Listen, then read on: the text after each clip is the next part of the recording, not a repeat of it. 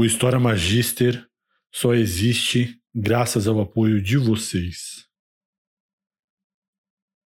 Quero agradecer imensamente ao Guilherme Ian, ao Matheus Galete, ao Luiz Pinto, Márcio Vasconcelos, Marisete Gotes, Cláudio Saburo, o Felipe Amorim, Zarur, Jorge Vitorino, Nélia de Rocha Matos, todos os grandes amigos que eu sempre cito no começo de todos os programas e que me ajudaram, nos ajudaram a chegar ao final de mais uma grande saga como é essa do Império Mongol.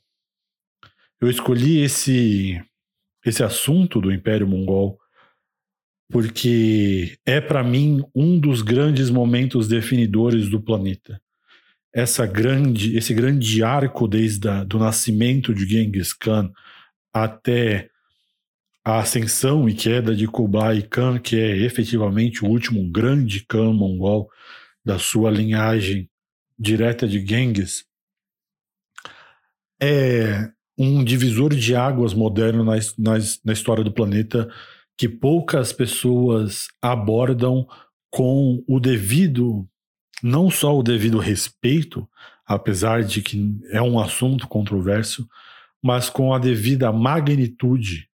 E o meu trabalho aqui no História Magister é trazer para vocês as grandes histórias do mundo. E se eu puder trazer grandes histórias do mundo que vá agregar a nossa visão moderna de como o mundo chegou a ser, melhor ainda. Não tem como entender o mundo moderno sem entender a ascensão de Genghis Khan e a existência do Império Mongol. E não, ter, não teríamos como continuar o História Magister sem contar essa história e sem o apoio de todos vocês que estão sempre ajudando através das suas doações no Apoia-se e no apoio coletivo. Se você já nos ajuda, se você é um dos nomes que eu falei aqui, ou até que eu esqueci de citar, muito obrigado de coração. Se você não ajuda, considere ajudar lá no Apoia-se, os links estão em todo canto, apoia.se barra História Magister. E se você é o tipo de pessoa que não pode ajudar, eu sempre digo que se o dinheiro que você pensou em me dar vai fazer falta para você, eu não quero o seu dinheiro eu, eu peço que você divulgue o História Magister, que você fale sobre ele para outras pessoas que talvez possam se interessar, que você divulgue os links, que você tweete, que você poste no Instagram, marque o História Magister, me marque, que você coloque a palavra adiante, se você não pode nos ajudar. E também já quero anunciar aqui que eu estou pensando em fazer um curso pago, como se fosse um clube do livro, que para quem já é apoiador no Apoia-se não precisa se preocupar, essas pessoas já têm espaço garantido nesse futuro clube que nós vamos montar para estudar essas coisas de história. Muita gente, quando eu conto as coisas, quer saber quais são os livros que eu uso para estudar, quantos livros eu li, quais tipos de livro que é bom para começar a estudar a história, esse tipo de coisa. Então, eu estou pensando em um projeto que terá de ser pago, porque ele demanda tempo, demanda trabalho, mas para todos os apoiadores, obviamente, já tem seu, seu espaço garantido. E se você é o tipo de pessoa que quer ajudar, mas você, você gosta de ter algo em troca, no futuro nós teremos um clube do História Magister. Eu sei que vocês não vieram aqui para me ouvir falar, nem para me ouvir agradecer, apesar dessa desse grande arco nosso ter sido incrível. Muito obrigado mais uma vez por essa grande experiência ao longo desses cinco episódios, por terem se interessado por essa gigantesca história, mas vocês vieram aqui para ouvir o desfecho desse quinto e último episódio da nossa série Khan sobre a ascensão e a queda da antiga do antigo Império Mongol, quase que eu falo, República Romana. Então, sem mais delongas, vamos ao último e derradeiro episódio, o quinto episódio da nossa saga mongol com Khan.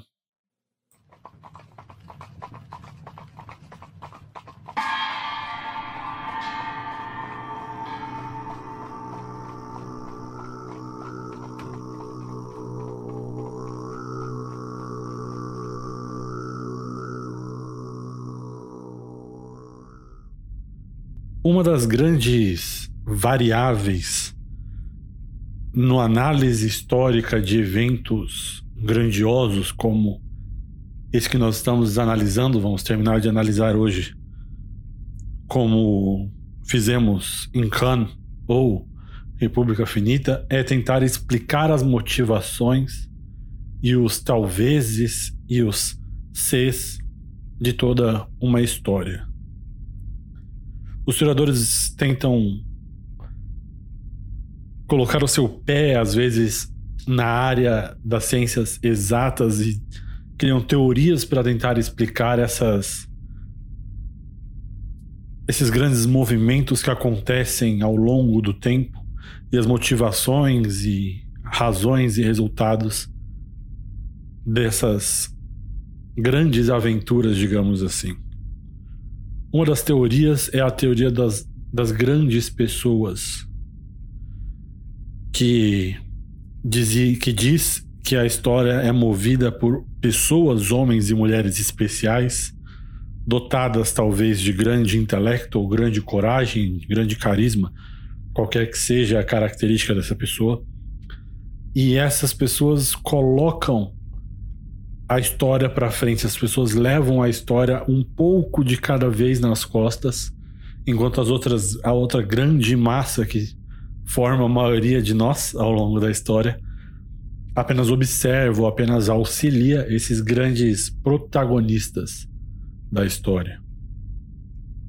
A teoria mais atual, que parece ser mais aceita, se você lê algum livro de, de história ou análise histórica sendo mais direto, você consegue ver que é um, uma mistura da teoria dos grandes homens com a teoria dialética e marxista que diz que as condições da história coloca os seres humanos como peões nas condições econômicas, sociais, culturais, ambientais, hum, obrigam obrigam a todos nós a agirmos de certo modo naquele naquele tabuleiro que estamos colocados. E pensando nesse jeito, é muito engraçado lembrarmos do ano de 1242, que foi onde paramos, talvez o ano mais perigoso de toda a história europeia. Os mongóis estavam se preparando para continuar os, seus ataques à Europa. Um cavaleiro templário tinha dito ao rei da França que não havia nenhuma força que pudesse parar esses bárbaros que estavam na porta da Europa. E o plano dos mongóis de conquistar a Europa inteira e finalmente chegar até o Oceano Atlântico estava completamente a todo vapor sob a égide do Khan Ogodai, um dos filhos do grande Khan que foi Genghis. Mas em 1242 chega uma notícia do leste que Ogodai veio a falecer. E os historiadores acreditam, e eu faço parte desse, desse, desse time, de que ele morreu por alcoolismo.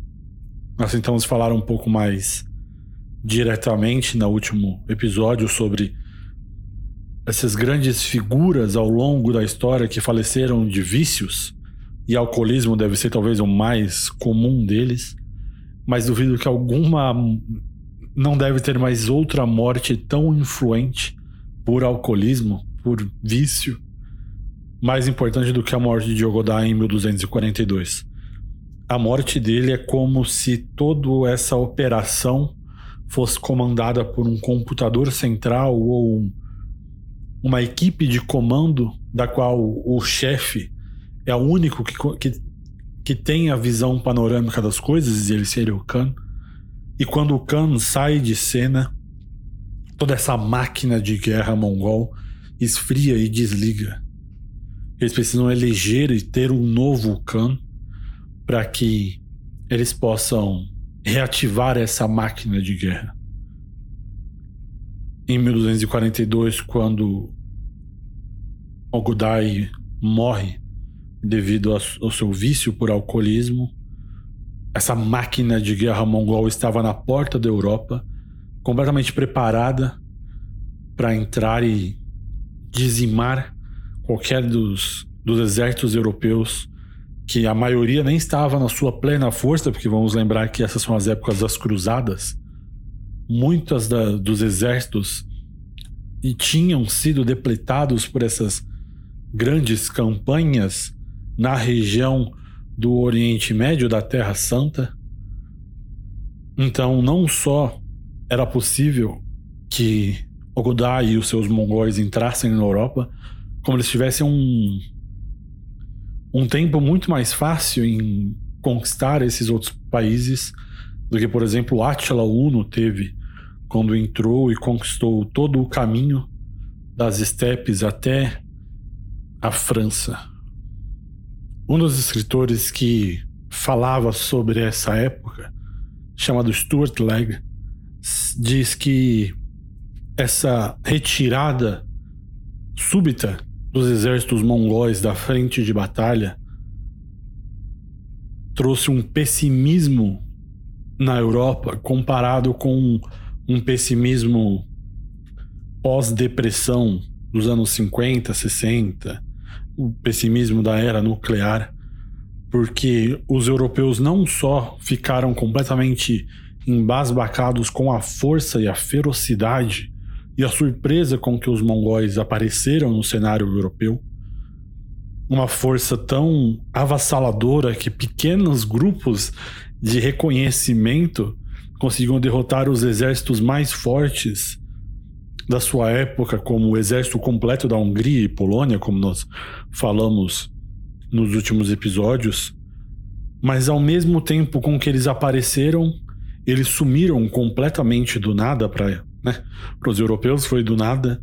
E eles começaram a atribuir, não duvido que tenham atribuído, a uma intervenção divina esse esse súbito desaparecer dos mongóis da frente de batalha. Também o autor Stuart Legg diz que compara essa volta dos, dos mongóis para a Ásia tão repentinamente como um tsunami que quando volta, quando a, a ida da onda destrói tudo, e quando volta, volta puxando tudo que ele consegue encontrar ao seu redor. Então, nesse mesma, nessa mesma época em que os mongóis começam a voltar em direção à, ao Mongólia, à China, para participar da nova Kurutai, nós começamos a ter os primeiros relatos de primeira mão do, de como é o mundo mongol, de como é o mundo asiático. Porque até, até essa época, 1200 e tanto, nós tínhamos apenas relatos de terceira mão. E começando nessa primeira incursão dos mongóis em 1221, quando eles começaram a voltar, muitos europeus, incluindo húngaros, russos, começaram a, a serem tragados, alguns não por por boa vontade, estavam sendo trazidos de volta para a Ásia como escravos, mas boa parte deles, ou, uma, ou pelo menos uma parte considerável deles, estava voltando de bom grado com os mongóis, como expedições de reconhecimento, tentando entender quem, quem é esse povo, quem são esses esses bárbaros que apareceram. Em 1245, a primeira expedição oficial europeia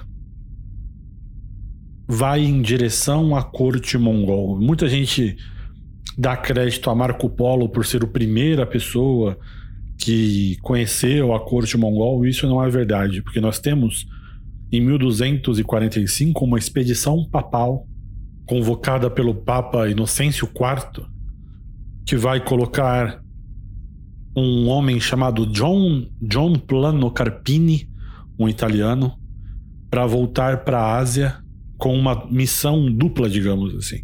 Uma delas é repassar uma mensagem escrita do Papa ao Khan dos mongóis e A segunda é espiar ao, as capacidades mongóis, as forças mongóis, os seus jeitos e seus costumes, e voltar para contar ao Papa e o resto dos europeus tudo que eles pudessem saber sobre esse povo tão diferente, de magnífico, que destruiu a porta da Europa e assim como chegou, foi embora. John Plano Carpini vai ser o primeiro europeu testemunha presencial da coroação, digamos assim, porque, como eu falo nas minhas lives na Twitch, onde nós assistimos a série Marco Polo, os mongóis não usavam, os cães mongóis não usavam coroa, mas eu digo coroação, a exaltação de Khan. John Plano Carpini vai ser o primeiro europeu a testemunhar uma coroação do sucessor de Ogodai, como grande Khan dos mongóis. Mas não vai ser. Não será agora na nossa história que isso vai acontecer, porque nesse momento o, o mundo mongol, todo o império mongol está quebrado, está completamente disputado por todos os legítimos pretendentes ao cargo, digamos assim, porque não existe uma regra automática sobre qual será o sucessor do, dos mongóis. Não, não é o filho mais velho, não é uma sucessão hereditária. As Kurutais são uma reunião de todos os grandes poderios mongóis do, da Europa.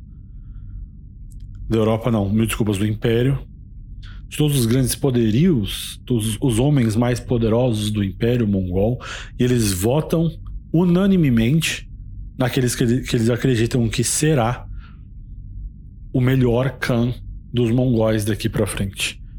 E quando Genghis estava vivo, ele escolheu o Godai, então, por muito óbvio que essa decisão era muito mais fácil, mas agora, não só não existe um sucessor escolhido por Ogodai, nem por Genghis Khan, mas o, os pretendentes ao, ao trono, que são os netos de Genghis Khan, são pessoas muito diferentes dos filhos de Genghis Khan. Nós falamos no, no primeiro episódio que os, os europeus, quando encontravam os mongóis, os outros asiáticos, os árabes, eles notavam que as roupas dos mongóis eram tão pobres que eles, escrev... que eles costuravam peles de rato para fazer as suas túnicas e as suas, suas, suas roupas de frio. E essa geração que cresceu como neto de Genghis Khan cresceu completamente numa vida imperial numa vida em que a, a roupa deles sempre foi seda, em que eles sempre foram os donos do mundo, então eles não têm a mesma devoção à estabilidade do império, porque eles não viram a luta para que esse império nascesse, crescesse e se tornasse estável. Tudo isso colocado no colo de Genghis e um pouco mais muito bem administrado, pelo menos essa questão da estabilidade, por Ogodai. Agora, a Kurutai, que é esse grande encontro mongol onde eles escolhem o seu novo Khan, não consegue acontecer.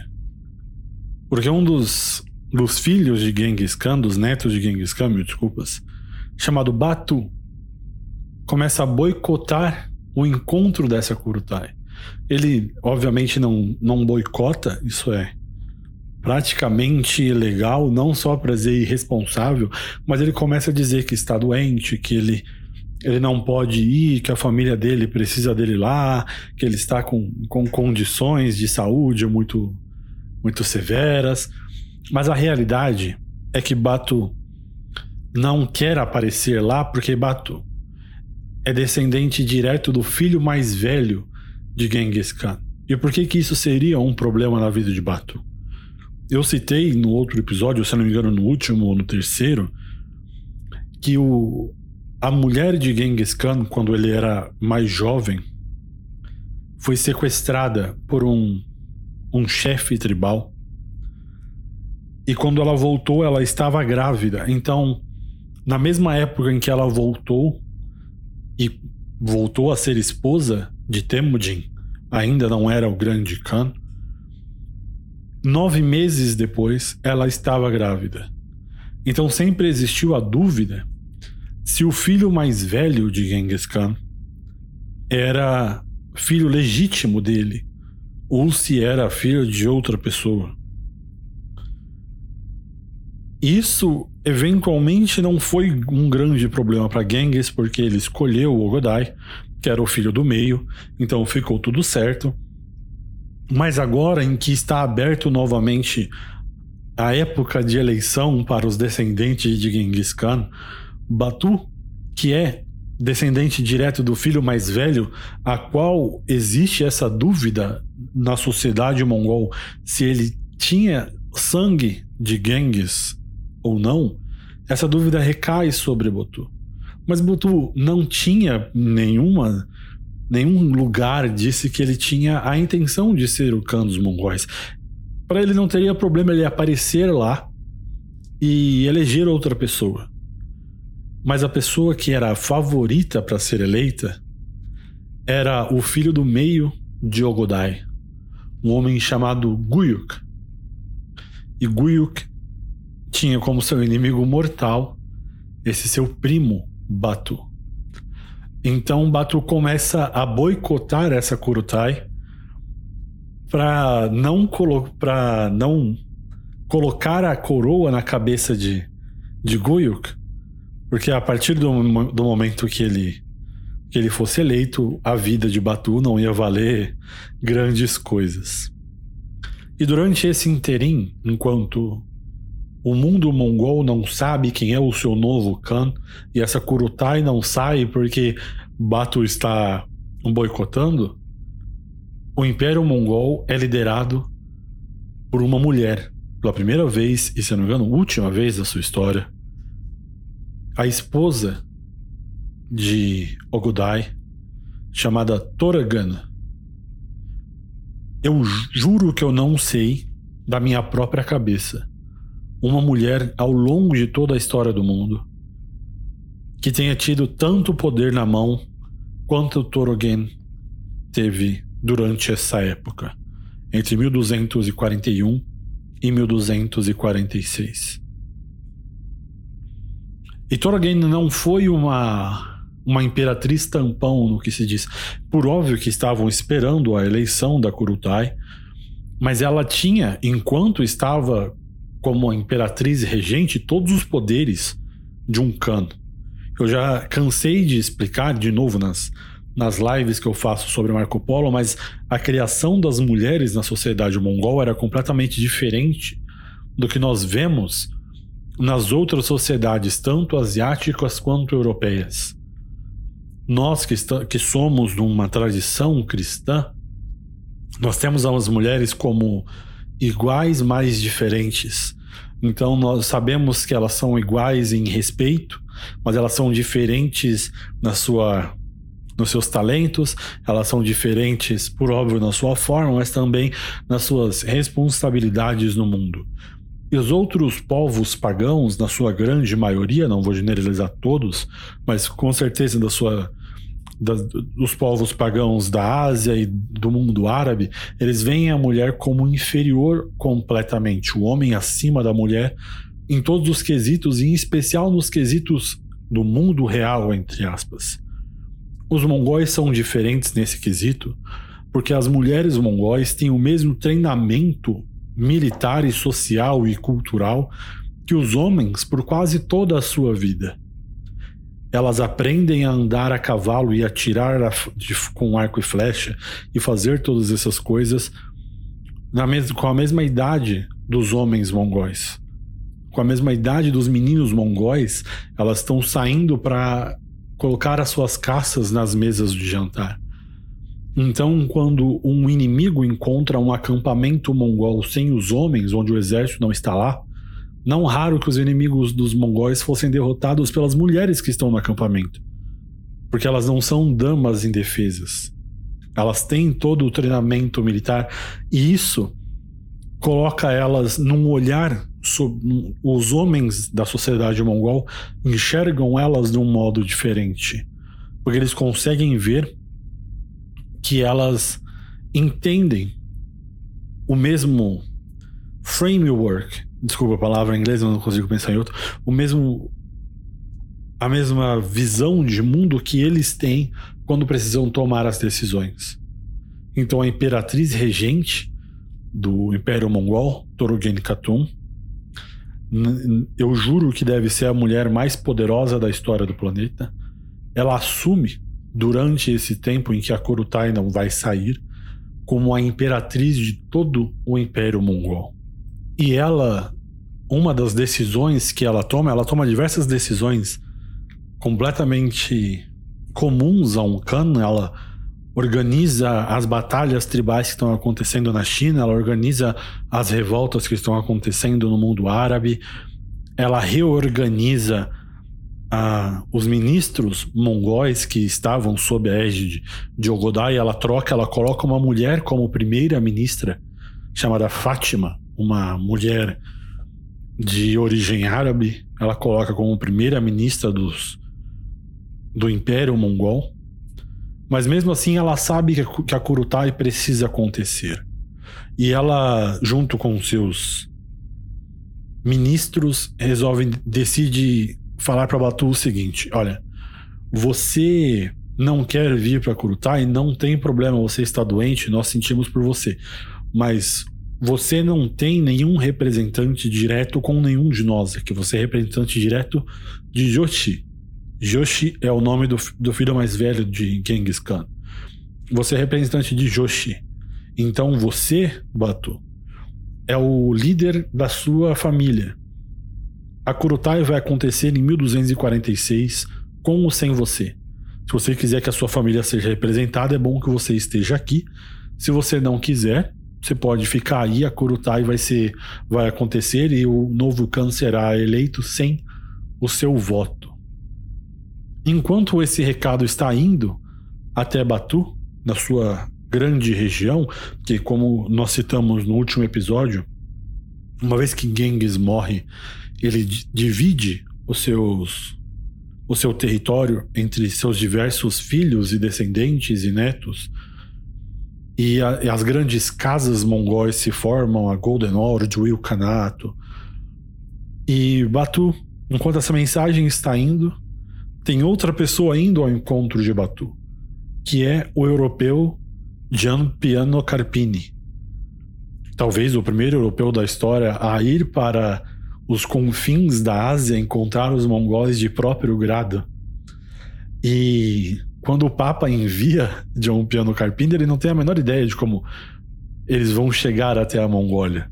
O que, que ele faz? Ele fala: Ó, você vai até a Rússia, depois da Rússia você vai pegar a direita e vai andando até encontrar os tártaros. E é exatamente isso que John Pano Carpini faz. E quando ele faz isso, ele encontra o território de Batu, que, que fica ali perto dos príncipes de Kiev, aquela região um pouco mais acima do território mongol. E quando ele encontra Batu, ele primeira coisa que ele faz é mostrar o recado do Papa que ele tem ali. Só que, por óbvio, John Piano Carpini não fala a língua tártara, não fala a língua mongol, e nem Batu sabe falar latim.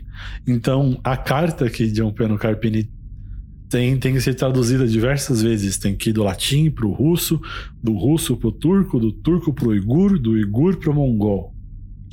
E finalmente eles leem essa carta para Batu e ele diz: Ah, o Papa, aqui eu sou o enviado oficial do Papa e por favor me leve até a Mongólia para que eu possa falar com o Grande Khan.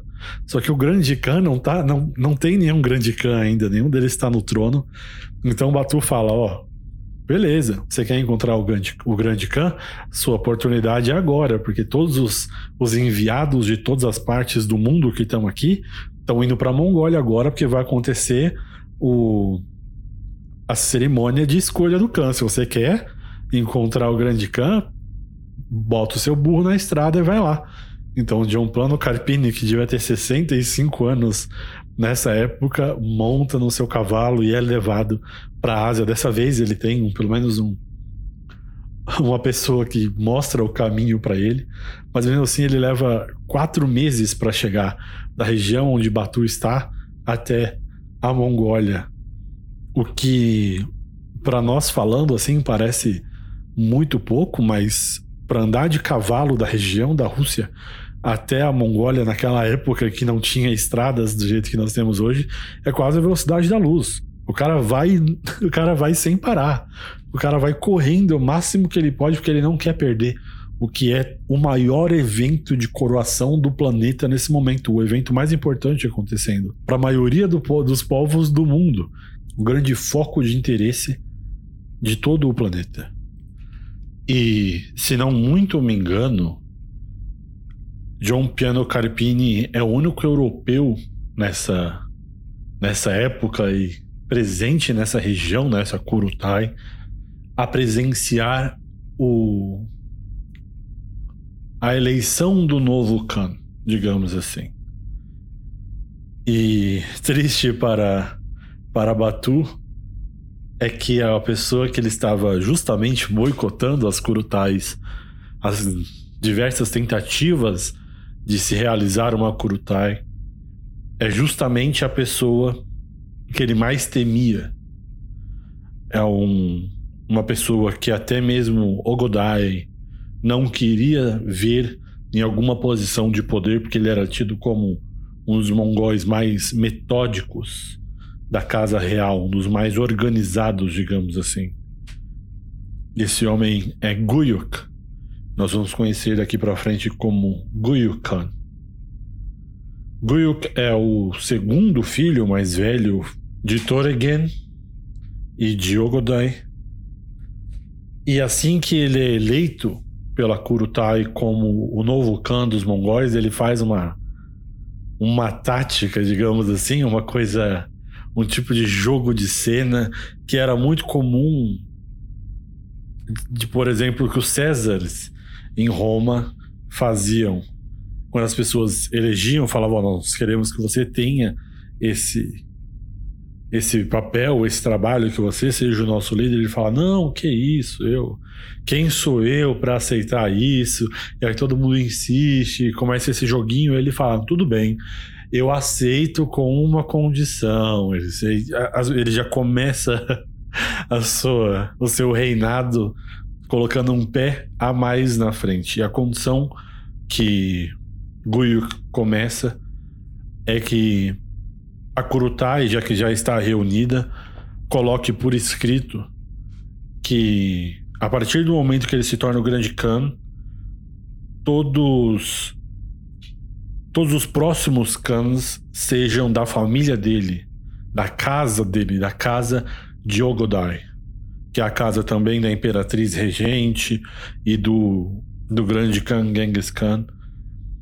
Então, ele tenta corrigir essa coisa que nós falamos desde o do terceiro episódio, dessa grande fratura que aconteceu nas casas durante, entre os descendentes de Genghis, ele tenta arrumar com a sua eleição, como o primeiro ato da sua eleição, ele tenta resolver unificando as próximas Kurutais, as próximas eleições, com com a sua casa, sua família sendo a preferida, a única pretendente entre os próximos e futuros cães do Império Mongol.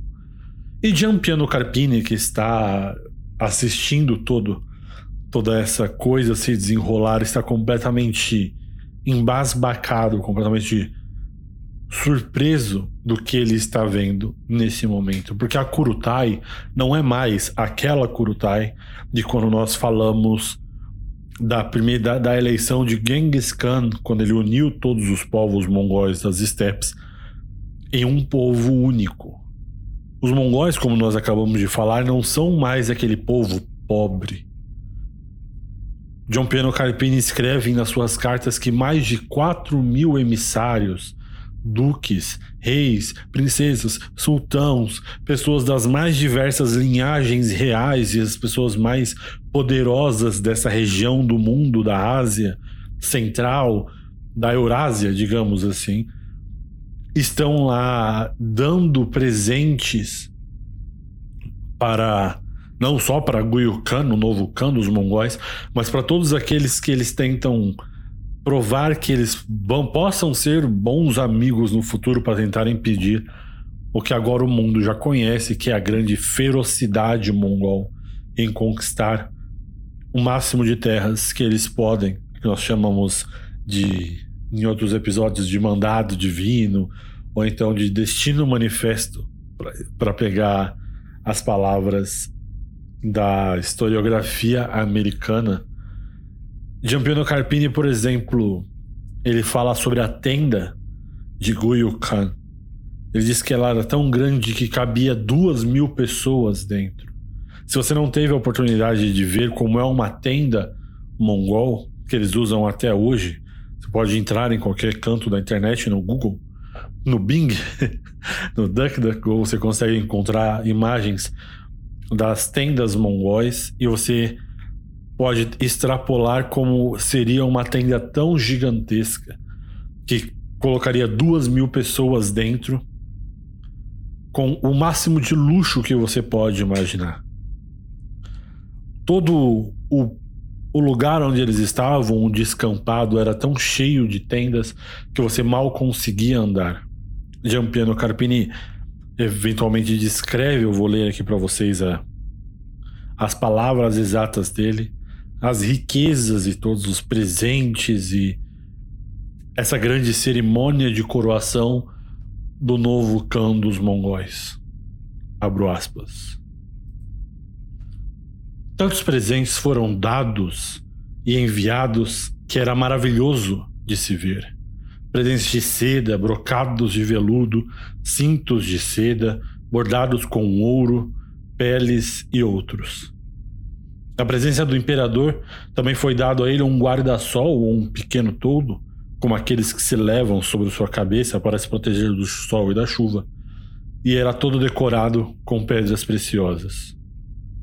Um certo governador de uma província trouxe vários camelos para ele enfeitados com brocado de seda e com celas com algum tipo de dispositivo dentro dos quais os homens, os homens podiam sentar.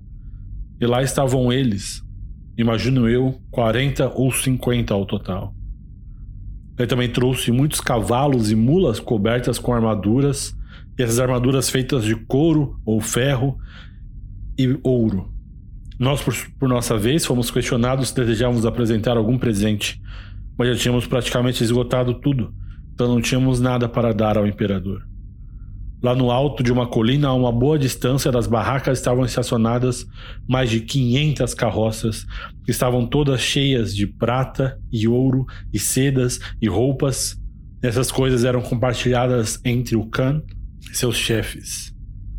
Saindo de lá, fomos para outro lugar de onde uma barraca maravilhosa tinha sido erguida. Tudo de veludo vermelho, isso tinha sido dado a eles pelos italianos e pelos chineses que também lá estavam. Fomos levados para dentro dessa barraca, onde recebemos hidromel, vinho para beber e carnes cozidas também foram nos oferecidas se quisermos.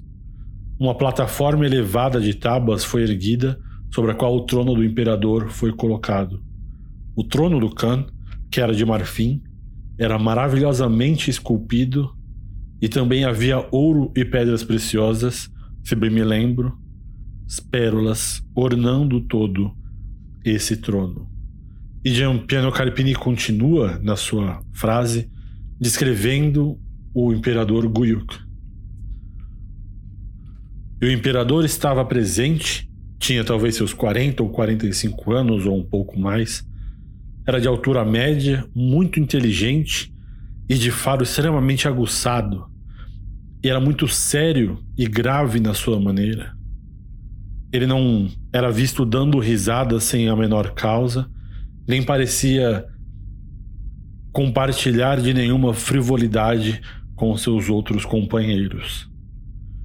Nós fomos informados por algum, algum dos nossos companheiros mongóis que os cristãos faziam companhia sempre a ele, os cristãos da sua casa também acreditavam firmemente de que ele iria se tornar um cristão e tinham claras evidências disso, porque ele mantinha padres cristãos e dava a eles todo tipo de mantimentos cristãos para praticar a sua religião no reino.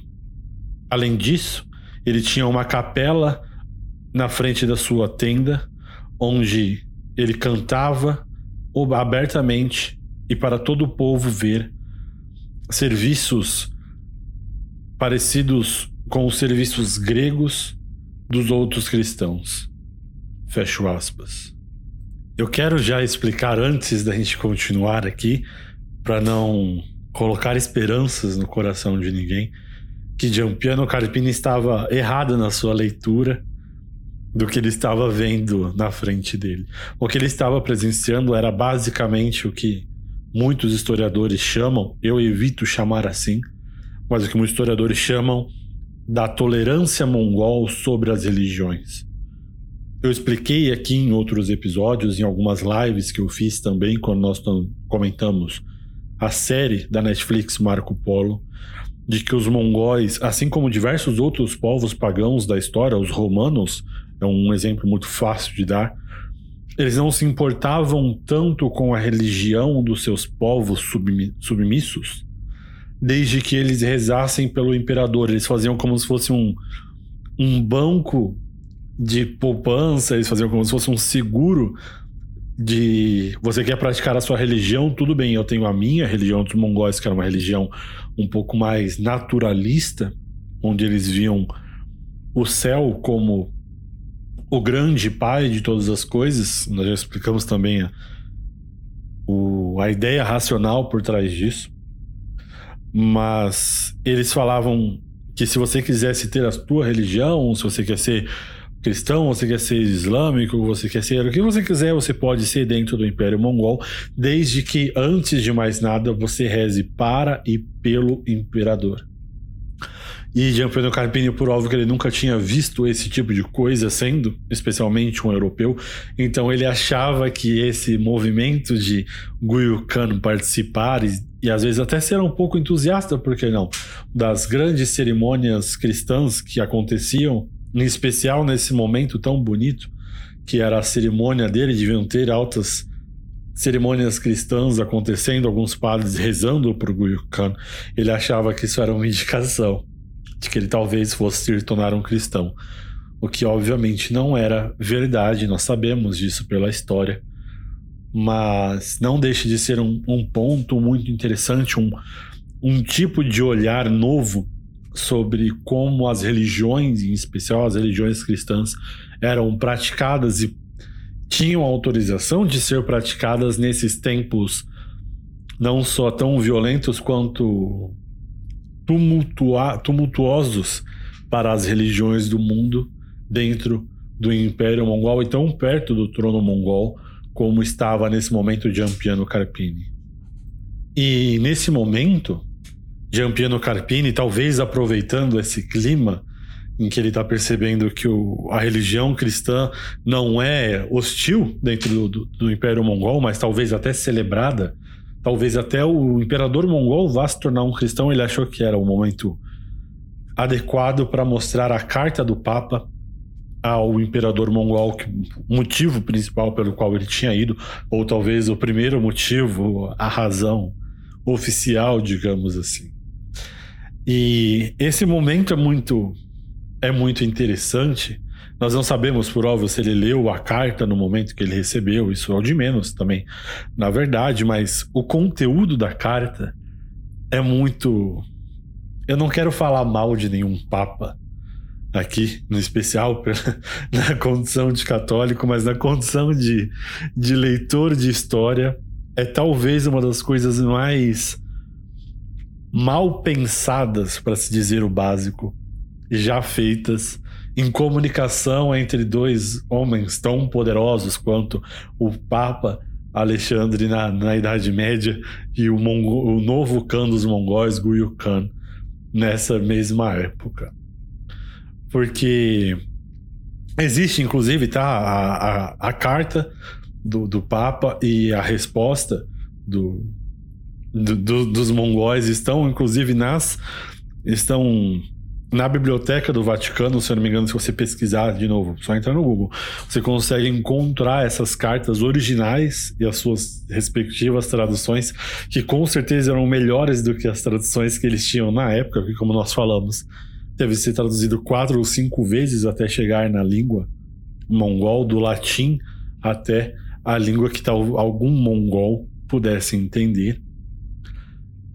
E a carta é basicamente uma tentativa do Papa de explicar a, a doutrina católica, de explicar a divindade de Cristo e a natureza da Trindade e o nascimento de nosso Senhor Jesus Cristo, todo esse tipo de coisa, mas ele não está contando isso como, por exemplo, ele contaria para uma criança, para um catecúmeno, alguém que não tem ideia das do, da história por trás disso e das, das coisas intrínsecas e mais complicadas da, sobre os mistérios da fé, como nós chamamos, ele estava ele tava contando aquilo completamente por cima, como se ele estivesse falando para um, um italiano, para um português, pessoas que nasceram no seio cristão e já ouviram essa história e sabem dos pormenores, ou pelo menos das partes mais básicas da divindade, da divindade de Cristo, e da Trindade.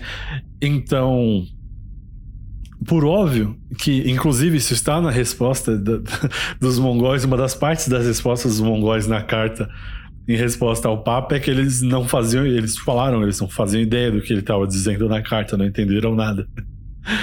Eu vou ler um trecho da carta aqui para vocês, mas eu também quero, eu não quero só ficar falando mal do Papa, porque também quero que vocês lembrem que o Papa também não fazia ideia de quem era Guyukano, qualquer um dos cães dos mongóis, ele não tinha nenhuma informação sobre essa pessoa, motivo pelo qual John Piano Carpini estava lá, para dar qualquer tipo de relato um pouco mais direto sobre quem era esse povo tão misterioso que apareceu lá na, nos lados da Hungria e da Áustria, derrubando tudo e foram embora sem explicar ou sequer pedir um, um tipo de explicação ou audiência com qualquer pessoa que seja. Então, eu vou ler a carta, como eu falei, ela é muito confusa, até para os padrões. Tô, a tradução que eu vou ler, eu que fiz a tradução do, da parte em inglês que eu encontrei, então também não é perfeita. Mas essa é uma parte, por exemplo. Esse, eu vou ler um, um dos trechos mais complicados para imaginar do, de um, de um mongol no, na, naquele século lendo esse tipo de coisa, mas toda a linguagem da carta é mais ou menos nesse tipo de, de nesse mesmo estilo. Abro aspas. Deus o Pai, em sua graciosidade em relação à indizível bondade amorosa do seu próprio coração, com a sorte infeliz da raça humana, que foi abatida pela culpa do primeiro homem, e desejando, na sua grande caridade, misericordiosamente restaurar aquele que o enviado do diabo derrubou por sugestão astuta, enviado do trono elevado do céu até a região humilde do mundo. Seu filho unigênito, consubstancial consigo mesmo, foi concebido pela operação do Espírito Santo no ventre de uma das virgens escolhidas e ali vestidas com veste de carne humana e depois procedendo pela porta fechada da virgindade da sua mãe a Santíssima Virgem Maria. Ele se mostra de uma forma visível a todos os homens, etc, etc, fecho aspas, para para.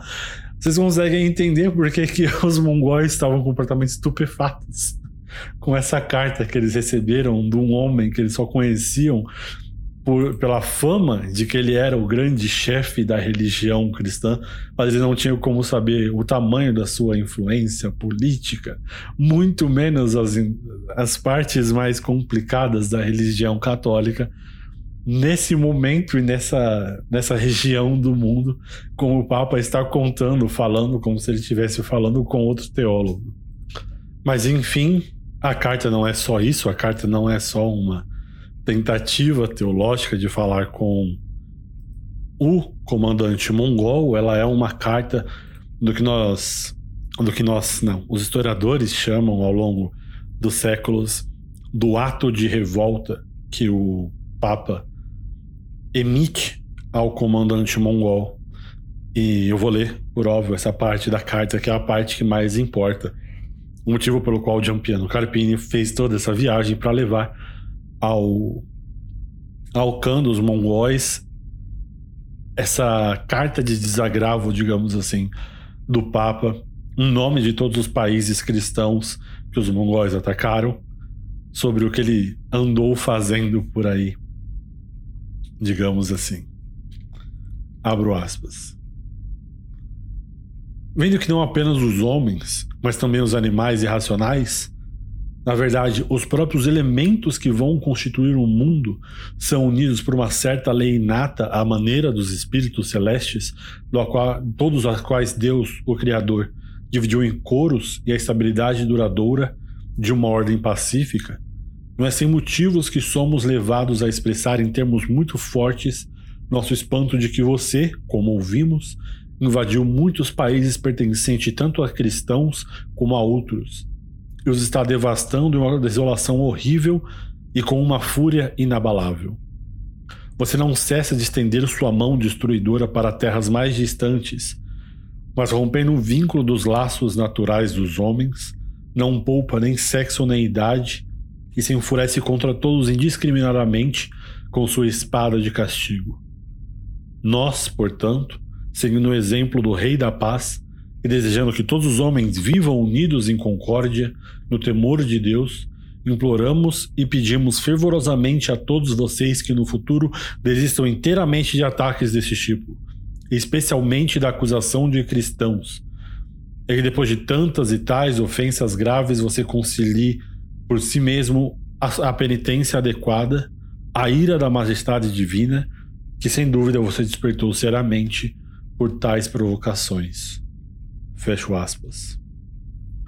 Antes de mais nada, de eu continuar comentando essa carta, eu quero recomendar o Papa Alexandre pelo, pela coragem que ele demonstra. Por óbvio que não é a melhor das cartas, é uma das piores das cartas, mas a intenção de ouvir que esse povo tão completamente furioso e implacável que é o povo mongol está destruindo os países que estão sob a sua égide da Igreja Católica, no caso da época, e ele mandar uma carta, e também, obviamente, a coragem de Gianpino Carpini é entregar essa carta, com certeza, ele sabia o conteúdo dela, ao rei dos mongóis, ao Khan dos mongóis, falando para ele que ele tem de parar e se não parar, ele está arriscando a fúria de Deus e, por, por óbvio, a fúria do, do emissário de Deus na terra, que é o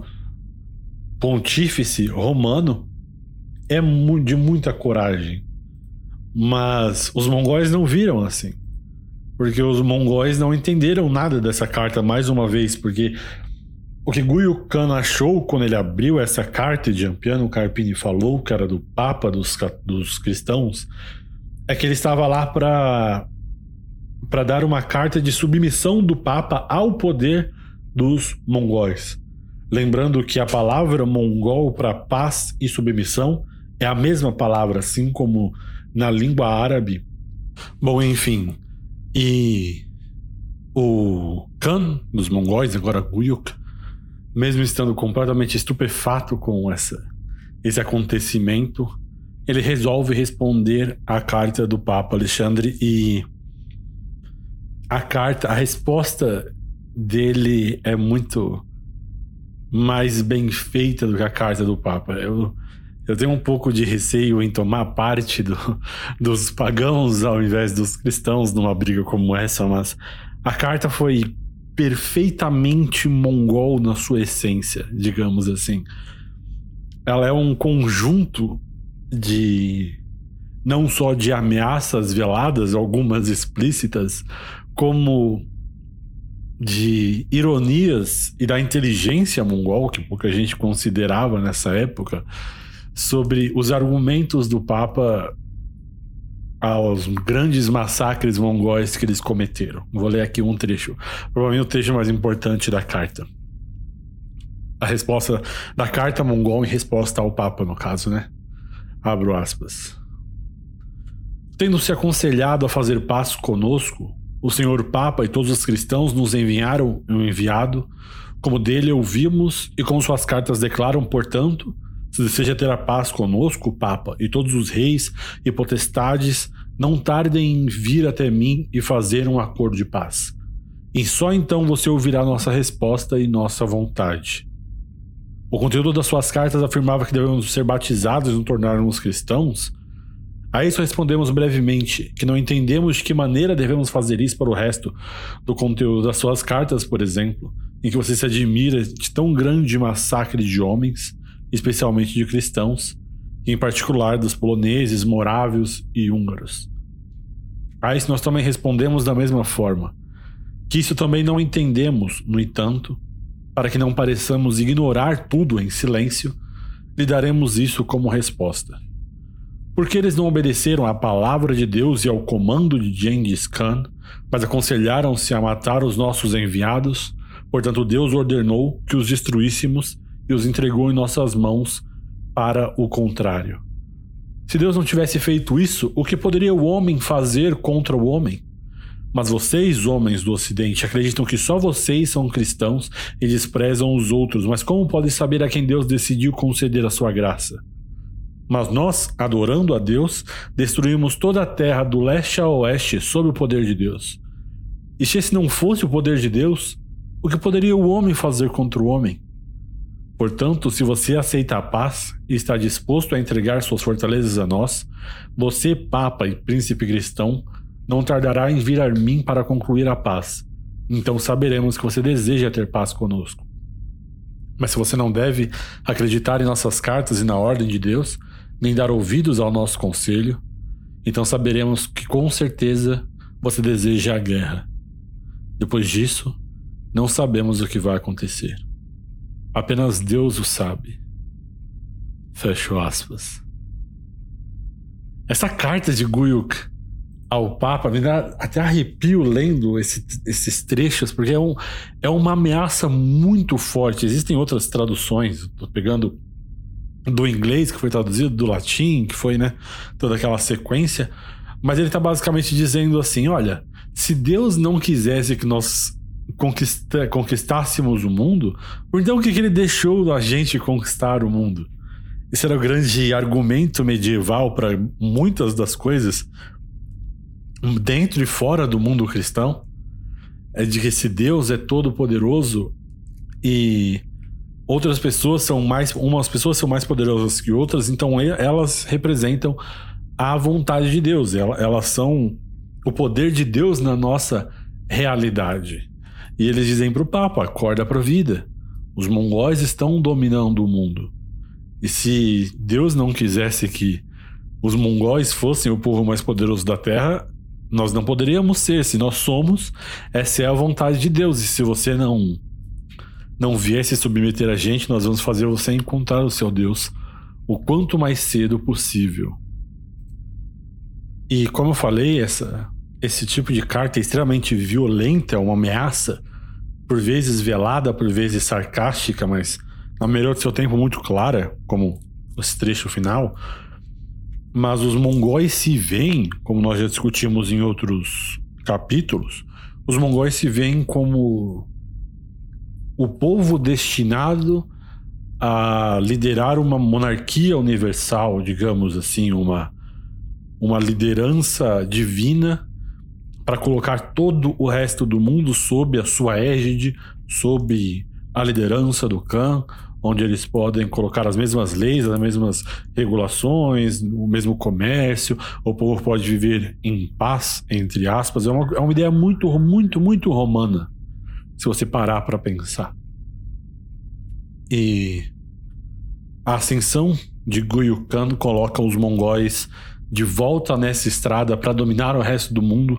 O Império Mongol tinha parado no tempo, como nós falamos antes, esse, essa grande máquina de guerra que tinha o seu cérebro, tem, né? Tinha o seu cérebro no, no, no Khan, tinha parado pela falta das Kurutais durante esses anos.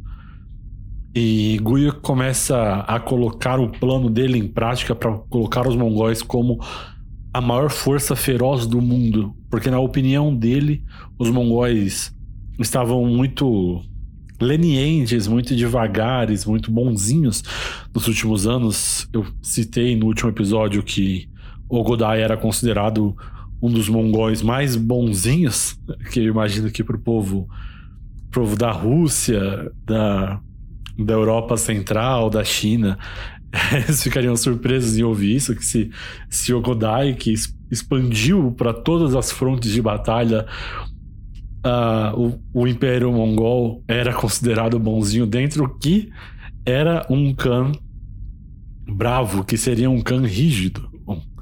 Um, Godai quer mostrar para o resto do mundo o que é um Khan rígido.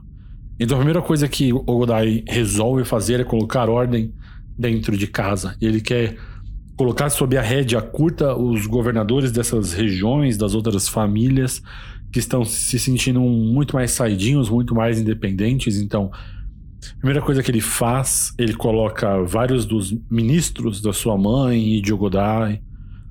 Ele executa a maioria deles, coloca outros generais, generais com uma mentalidade um pouco mais antiga com a cabeça de Ogodai, por exemplo, que eram favoráveis a essa grande máquina de guerra mongol funcionando a todo vapor possível. E a primeira pessoa que Guyuk resolve colocar no prumo, digamos assim, é o seu primo Botu, aquele que, não, aquele que tinha impedido as Kurutais durante todos esses anos porque ele tinha medo da ascensão de Guyuk e claramente com boa razão. Então Guyuk manda um recado para ele dizendo: agora que eu sou o Khan dos mongóis, você tem de vir aqui e se ajoelhar e, e pregar sua lealdade a mim. E Botu, por óbvio, não queria fazer isso, ele entendia qual era o, o plano de Guyuk nisso tudo, mas ele também não podia recusar uma ordem expressa do clã sem arriscar uma guerra civil, então ele fala: Eu vou, tudo bem, não tem problema. E junta as suas tropas, algumas das suas tropas, e começa a fazer a viagem lá das, das estepes russas, daquela região perto de Kiev, de Moscou, e vai o mais devagar possível, ele vai andando super calmamente da região das estepes russas até a Mongólia, a região que hoje nós chamamos de Karakorum. Eles também chamavam na época, se eu não me engano. E durante esse meio tempo onde ele está arrastando o pé para chegar na Mongólia, Guyuk começa a se sentir doente. E na verdade, de acordo se você for acreditar em alguma das dessas fontes da época, um pouco mais chinesas, Guyuk sempre foi um homem muito doente, sempre teve isso aquilo afligindo a saúde dele e não ajudava que ele também tivesse grandes vícios que exacerbassem essas doenças que ele tinha. Guyuk era um alcoólatra, assim como seu pai, Mogudai, e algumas dessas fontes, inclusive, que citavam as doenças dele, diziam que ele levantava pela manhã e a primeira coisa que ele fazia, ele começava a beber vinho e ele só parava na hora de deitar antes de, de dormir. E também dizia essas, essas mesmas fontes que ele tinha um, um gigantesco harém, um dos maiores entre todos os, os cães dos mongóis, e essa combinação de beber o dia inteiro e ficar sempre nas farras no harém enquanto tentava organizar esse grande império, ainda mais nos primeiros dias de um, de um imperador, não estava fazendo muito bem para a saúde dele. Então, um dos cronistas da época, um cronista persa chamado Rajid Aladin, uma, talvez uma das fontes mais incríveis dessa época do Império Mongol, de primeira mão, né? segunda mão, digamos assim, mas ele era contemporâneo, então se alguém quiser ler um, alguns dos livros, você pode achar em, em, outros cantos da internet do vídeo, você vai achar impresso, mil desculpas, mas procure Rashid Aladdin, é um grande cronista persa dessa época que presenciou esses grandes movimentos no, no Oriente Médio e por, por óbvio interesse dele estava bem focado nos mongóis. Ele diz que Guyuk resolve passear, resolve dar um passeio para melhorar um pouco a sua saúde. Ele, disse, ele achava que o passeio e o ar puro e sair um pouco de casa ia fazer bem para ele. Então ele resolve dar um passeio, leva o seu, seu exército real com ele. Então ele resolve passear e ir em direção ao oeste de Karakoro. Então, de repente, nós temos Butu indo do, do, do ocidente para o oriente, porque ele foi chamado para lá, e Guyuk está indo do oriente para o ocidente porque ele quer dar um passeio. Mas, por óbvio, Batu não sabia dessas condições do que estava acontecendo. E antes que alguém contasse para ele o que eu estou contando para vocês, ele recebe uma mensagem de uma das mulheres mais poderosas do Império nessa época, uma mulher chamada Sokatani. Sokatani é a viúva de Tului. Tului, se vocês vão lembrar do último episódio, era um dos filhos de Genghis Khan que sacrificou a própria vida para aplacar os espíritos malvados da China quando Ogodai, durante a campanha chinesa, ficou doente. Então, Tului resolve dar a sua própria vida para salvar a do seu irmão e a da sua família. Ele deixa uma viúva, Samdeu chama Sokatane, e botou recebe uma mensagem dela dizendo: Ó, oh, o grande Khan está indo na sua direção e ele pretende causar violência contra você e sua família.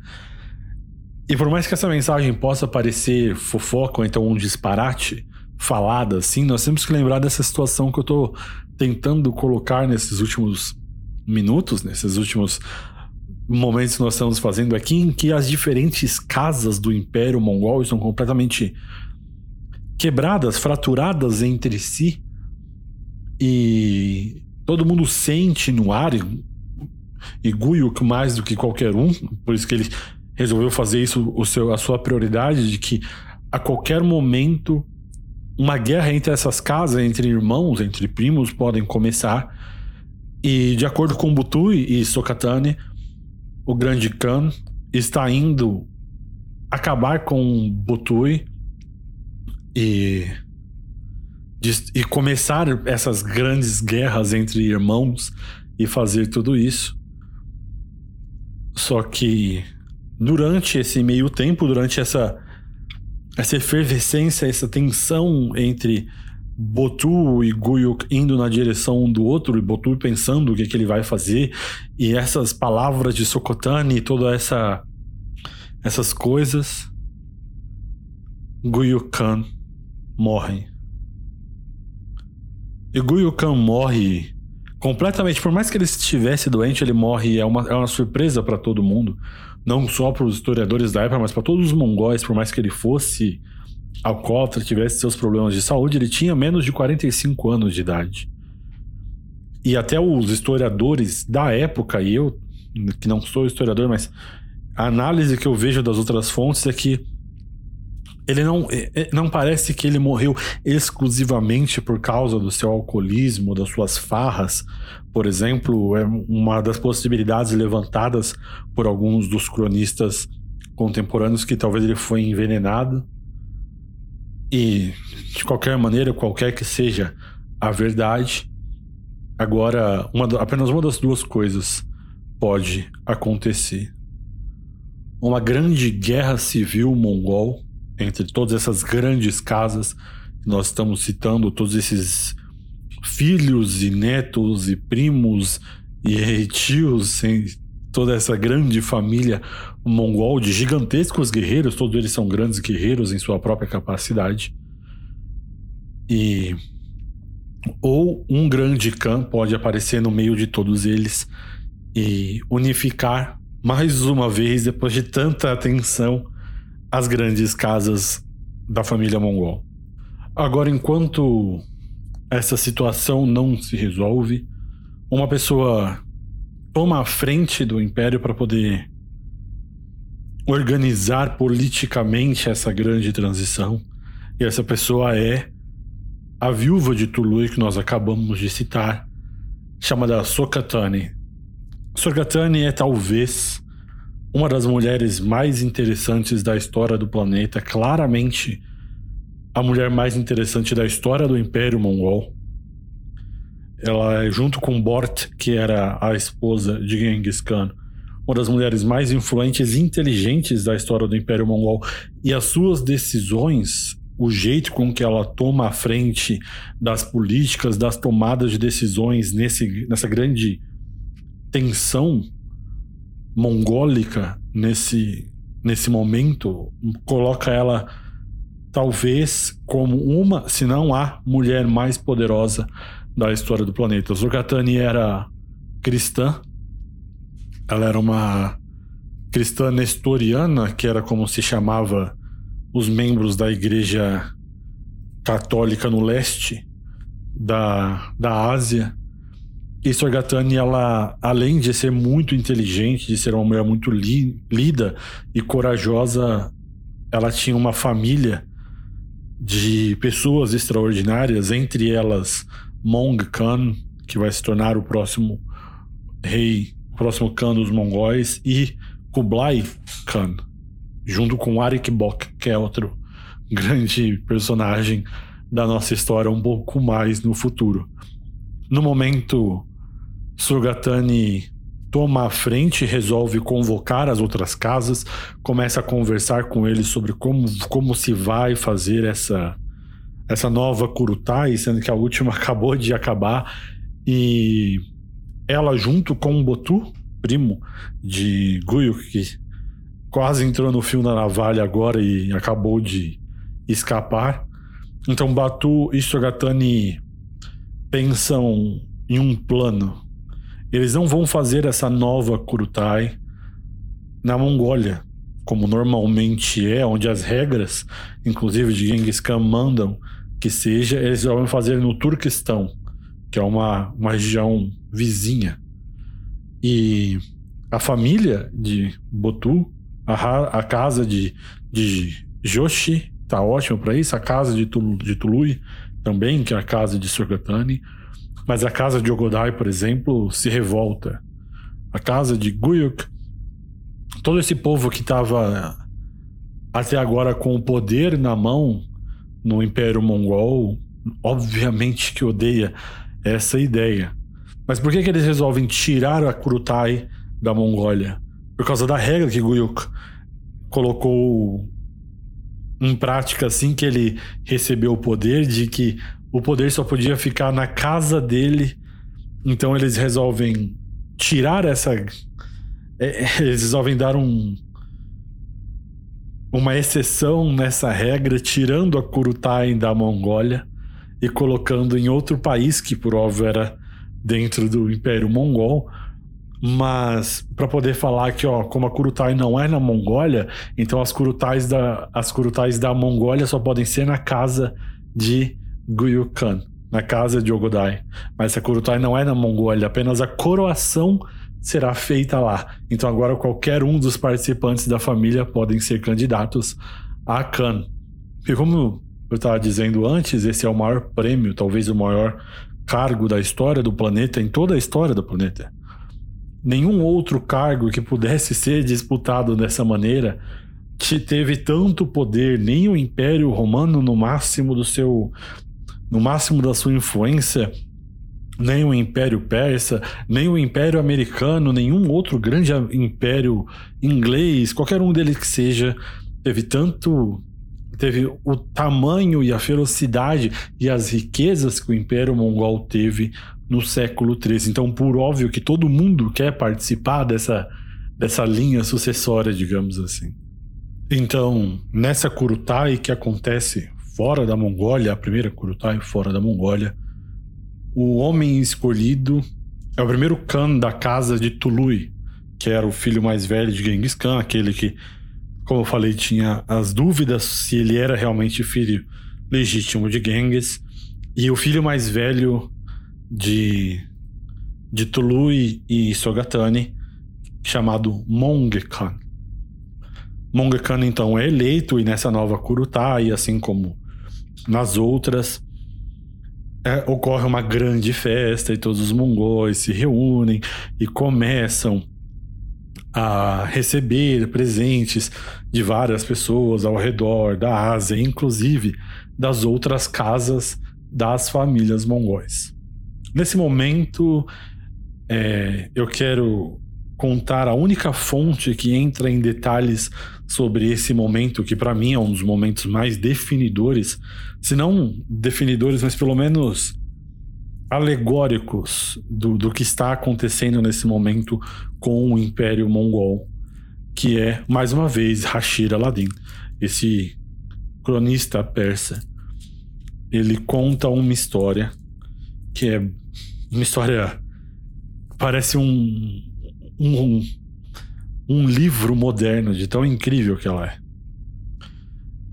Ele conta essa história onde Nessa nova Kurutai estão chegando aquelas diversas carroças que, como eu falei na, nas cartas antigas de Giampiano Carpini, que você não conseguia nem ver o horizonte de tantas carroças de seda e ouro e armaduras e pratas.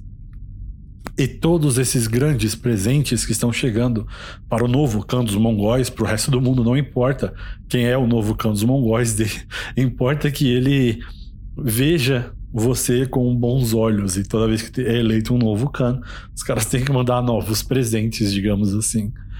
E. Enquanto os mongóis estão tão incrivelmente ricos nessa época. Agora vocês estão entendendo um pouco porque que eu, eu dou esses detalhes an antes. É, ao longo do episódio que talvez possam parecer bobos, mas é que eu quero. Eu, eu sempre tenho em mente o que eu quero passar de importante depois. Então, se vocês pensarem toda aquela descrição da, da, da grande festa de Guyukan, agora eu quero que vocês aumentem ou continuem com essa visão daquela época para a festa que foi a coroação de Mong Khan. E como os mongóis são incrivelmente ricos nessa época, eles vão recebendo esses presentes eles não pensam muito mais. Então, todas as sedas mais finas, mais fino púrpura que vem da casa real da, Turquia, tudo bem, deixa aí do lado. Depois a gente vê ah, todo esse ouro e essas pedras preciosas do reino da Etiópia, beleza, depois a gente, depois a gente conta, depois a gente distribui, não tem problema. Enquanto essas esses grandes essas grandes riquezas vão chegando para nova família, para o novo Khan, é, enquanto, enquanto elas vão chegando, um dos homens de confiança do Khan, chamado Noku, um dos netos de Ogodai, eles, ele tá andando, ele é um um daquele um dos homens que treinam os falcões do do reino e ele tá com o seu falcão no braço procurando um camelo que ele perdeu. Enquanto ele está andando no meio daquelas carroças, ele está andando e vendo todas aquelas aquelas riquezas. E nisso, enquanto ele está andando no meio desse povo, encontrando entre todos os, os estrangeiros diversos mongóis, pessoas de outras casas da família mongol, e enquanto ele está no meio dessas de uma das caravanas mongóis que estão chegando com vários presentes. Ele tá passando e ele encontra um, um jovem sentado em uma carroça com uma roda quebrada. E o rapaz pensando que esse primo, esse primo de Ogudai, é um dos cavaleiros que estão com ele, pede ele ajuda para poder arrumar a roda da carroça, que ele quer continuar andando. Então ele desmonta do cavalo que ele tá, da onde ele tava procurando o camelo, e ajuda o cara, sem problema nenhum, a arrumar a roda. E enquanto ele tá arrumando, ele percebe que sob a seda e as riquezas da carroça, na verdade, estão diversos equipamentos de guerra, estão muitas armaduras que não são armaduras de presente, muitas armas, um grande arsenal de guerra que está sendo levado até o novo cano dos mongóis. E ele pergunta pro rapaz que ele tá ajudando, ah, o que que é isso aqui? E ele fala, são armas. Todos esses negócios aqui são armas, uai, você sabe disso. Porque ele acha que ele está junto com eles, né? Então esse esse rapaz, esse neto de Ogodai, finge que não percebeu nada, com, a, termina de ajudar o cara, entra numa das tendas para passar a noite e faz amizade, bebe com todo mundo. E eventualmente eles contam a ele o plano de que uma das casas, eles não especificam qual, mas uma das casas não, não, não estão de acordo com o que aconteceu com esse, digamos, essa manobra, esse golpe que Botu e a mãe de Mong Khan, Sugatani, aplicaram e eles pretendem se vingar do novo Khan, que é Mong Khan, antes da sua coroação. Antes da sua coroação acontecer. E ele, tudo bem, fala muito obrigado. Depois, no outro dia, ele agradece todo mundo. É, acha o camelo dele, as pessoas dão o camelo para ele. E ele viaja na, na frente deles o mais, o mais rápido possível. Ele entra na coroação e conta pro novo Khan dos mongóis, Mong Khan, que existem pessoas chegando da família real, da família do, da família mongol, que não são estrangeiros, são, são mongóis, que estão trazendo armas e pessoas para matar o novo clã dos mongóis. E se vocês lembrarem, eu acho que eu citei antes, ou quem acompanha o História Magister em lives com a gente viu que a gente assistiu uma vez. Ele, é, o Khan mongol contando uma, uma alegoria sobre as flechas em que Genghis Khan pega uma flecha e quebra com a mão, e depois ele pega muitas flechas e tenta dobrar elas e prova que não consegue e diz: Nossa família, a família mongol, é como essas flechas. Nós sozinhos seremos muito facilmente quebrados pelo mundo, mas se a gente se unir, ninguém consegue quebrar. E a maioria das pessoas que estão aqui conheceram Genghis, ouviram isso da boca dele. Foi um dos últimos grandes discursos públicos que ele deu para sua família, na época que ele estava escolhendo o seu sucessor.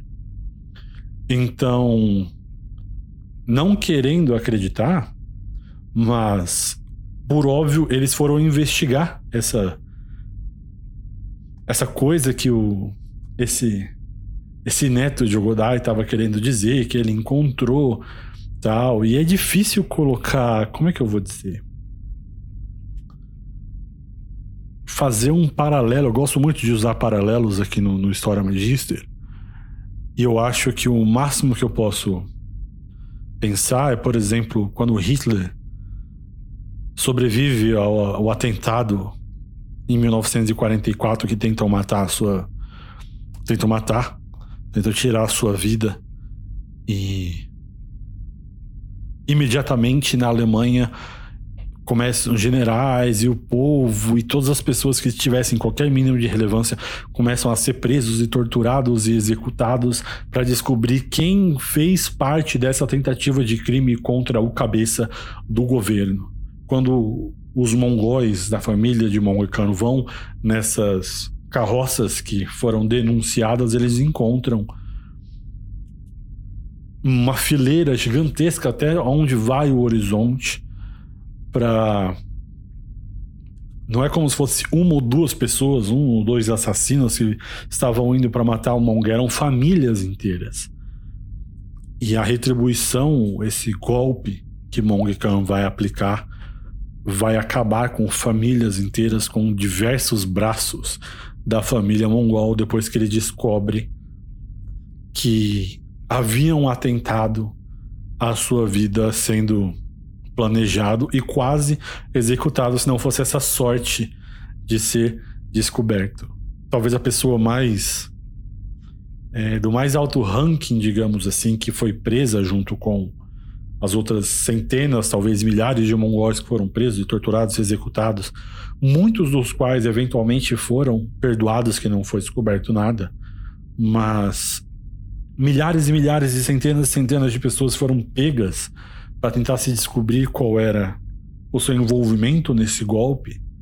E a principal, a mais alta pessoa a ser presa foi a imperatriz regente do Império Mongol que era a viúva de Guyu Khan.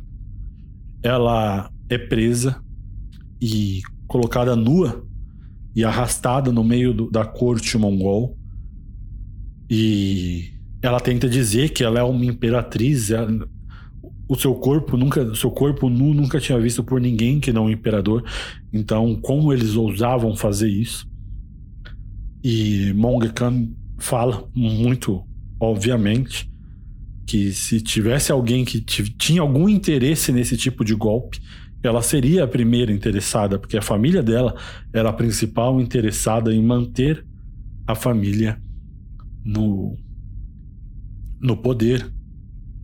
E quando eles perguntam se ela tinha alguma coisa a ver com isso, a resposta dela é simplesmente de que o que eles fizeram, esse golpe branco de tirar o, a Kurutai da Mongólia por Turcomenistão, por Turquistão, desculpa, não Turcomenistão, por Turquistão, foi completamente errado e todas as casas da família mongol estavam bravas com ele, não apenas a dela. E ela não se defendeu, ela apenas acusou Mong Khan e, e sua mãe, Segatani e Botu e todo esse povo. Então Mong Khan ordena que ela seja colocada dentro de um saco e costurada, que esse saco seja costurado e ela jogada dentro de um rio. E por que eu tô contando essa essa história com tanto fervor, com tanta né, com tanta velocidade? Porque nesse momento você começa a entender como é que está a situação da do Império Mongol. As leis de Genghis Khan eram, foram colocadas, ele fez diversas leis que eram revolucionárias para sua época, mas essa lei de sucessão dele era óbvio que eventualmente, cedo ou mais tarde, ia dar algum problema. De que, to, de que todos os cães dos mongóis tinham de ser eleitos por unanimidade. Mong Khan é o primeiro cão dos mongóis, o primeiro Khan Supremo, Rei dos Reis, como quer que se chame, que vai ser eleito sem essa unanimidade. E nenhum Khan dos mongóis depois dele será eleito por nenhum tipo de unanimidade depois disso. Você começa a ver a deteriorização do tecido social mongol acontecendo de cima para baixo Diferente do que a maioria das pessoas na época acharam que acontecia, que seria algum tipo de revolta de baixo para cima. Mas os jogos de poder começam a pegar até essa incrível família, essa incrível linhagem de pessoas que é os descendentes de Genghis Khan. E os descendentes de Genghis Khan, eu quero refletir sobre eles um pouco, porque nós estamos chegando um pouco mais de cada vez, mesmo antes de, de Mong Khan, que é um dos, dos imperadores do, das pessoas mais centradas e benéficas de todo o, os tempos medievais, assim como seu irmão Kublai Khan também vai ser, ele tem interesse em astrologia, em astronomia, em história do mundo. Eles, os, os filhos de Genghis Khan seriam basicamente irreconhecíveis ao próprio Genghis. Não que eles não sejam tão formidáveis, não, não tenham o mesmo interesse em expandir, em praticar o imperialismo mongol, em conquistar outras partes do mundo, mas eles agora também têm interesses como espalhar a cultura, eles também têm interesse no bem-estar do povo, todas as influências dos povos que eles conquistaram, como os chineses, os islâmicos, os europeus, que tinham uma filosofia e a política e toda essa tradição que nós consideramos tradições ocidentais e árabes muito ricas, agora criam uma influência nessa grande sequência de líderes que vem após Genghis Khan. Então, onde Ogodai era considerado um homem mais mais pacífico, mais fraco, digamos assim, que eu já falei que eu, eu digo isso em comparação com os outros mongóis na vida dele até então, Ogodai já era um homem muito mais contemporâneo do que Genghis Khan. E do mesmo jeito que, que Guyu Khan era mais contemporâneo do que do que seu irmão, do que o Godai. E do mesmo jeito que Mong Khan é muito mais contemporâneo, contemporâneo nesse sentido que eu digo, de ser um, de ser um homem que pensa não só nas conquistas, mas está cada e cada vez mais preocupado em governar esse povo, que agora ele, ele já é o, o soberano deles. E Mong Khan resolve é, começar a, a reconstruir essa máquina mongol, porque ele, ele precisa. A, a, grande preocupação dele não é primeiramente com a guerra. Isso é uma coisa que, que é a primeira vez que eu digo aqui, mas a preocupação de Mong Khan em remontar a máquina de guerra do, do Império Mongol não é mais para conquistar algum povo, mas é para garantir, por exemplo, a, a Rota da Seda, onde pela primeira vez na história os povos podem andar de um lado para o outro em um lugar de um jeito relativamente seguro. Isso é um, um benefício que o mundo inteiro plantou. Nós, nós somos filhos do, dos benefícios que a Rota da Seda trouxe, de todo esse essa conexão Europa e, e, Índia e Oriente Médio e Ásia e China que essa rota criou, mas por óbvio que ela veio a muito custo humano e ela veio a muito custo de sangue as pessoas que que pagaram o preço por essa conquista de integração global, digamos assim, não, não, não fomos nós, nem foram as pessoas que se beneficiaram dela, são as pessoas que morreram para que essa rota fosse construída e pacificada, digamos assim. E Mong Khan quer garantir não só isso, mas todos os outros aspectos culturais. Mas Mong Khan ainda é um mongol ainda é neto de Genghis Khan, ainda é um homem que tem o imperialismo mongol, esse mandato divino na cabeça. Então, ele leva um bom tempo para reconstruir a máquina de guerra mongol. É, mais ou menos como, como vou dizer, um, se você joga um, joga um futebol ou se você faz algum exercício físico e você é muito bom naquilo que você faz, mas você se machuca e depois de um ano você tem que voltar, por exemplo, para a academia e você não consegue pegar os mesmos pesos, você está fora de forma, então leva um tempo para você voltar aonde você estava. Ainda mais depois de toda essa animosidade social que nós contamos, desse grande golpe que Mong Khan dá para finalmente ascender ao trono.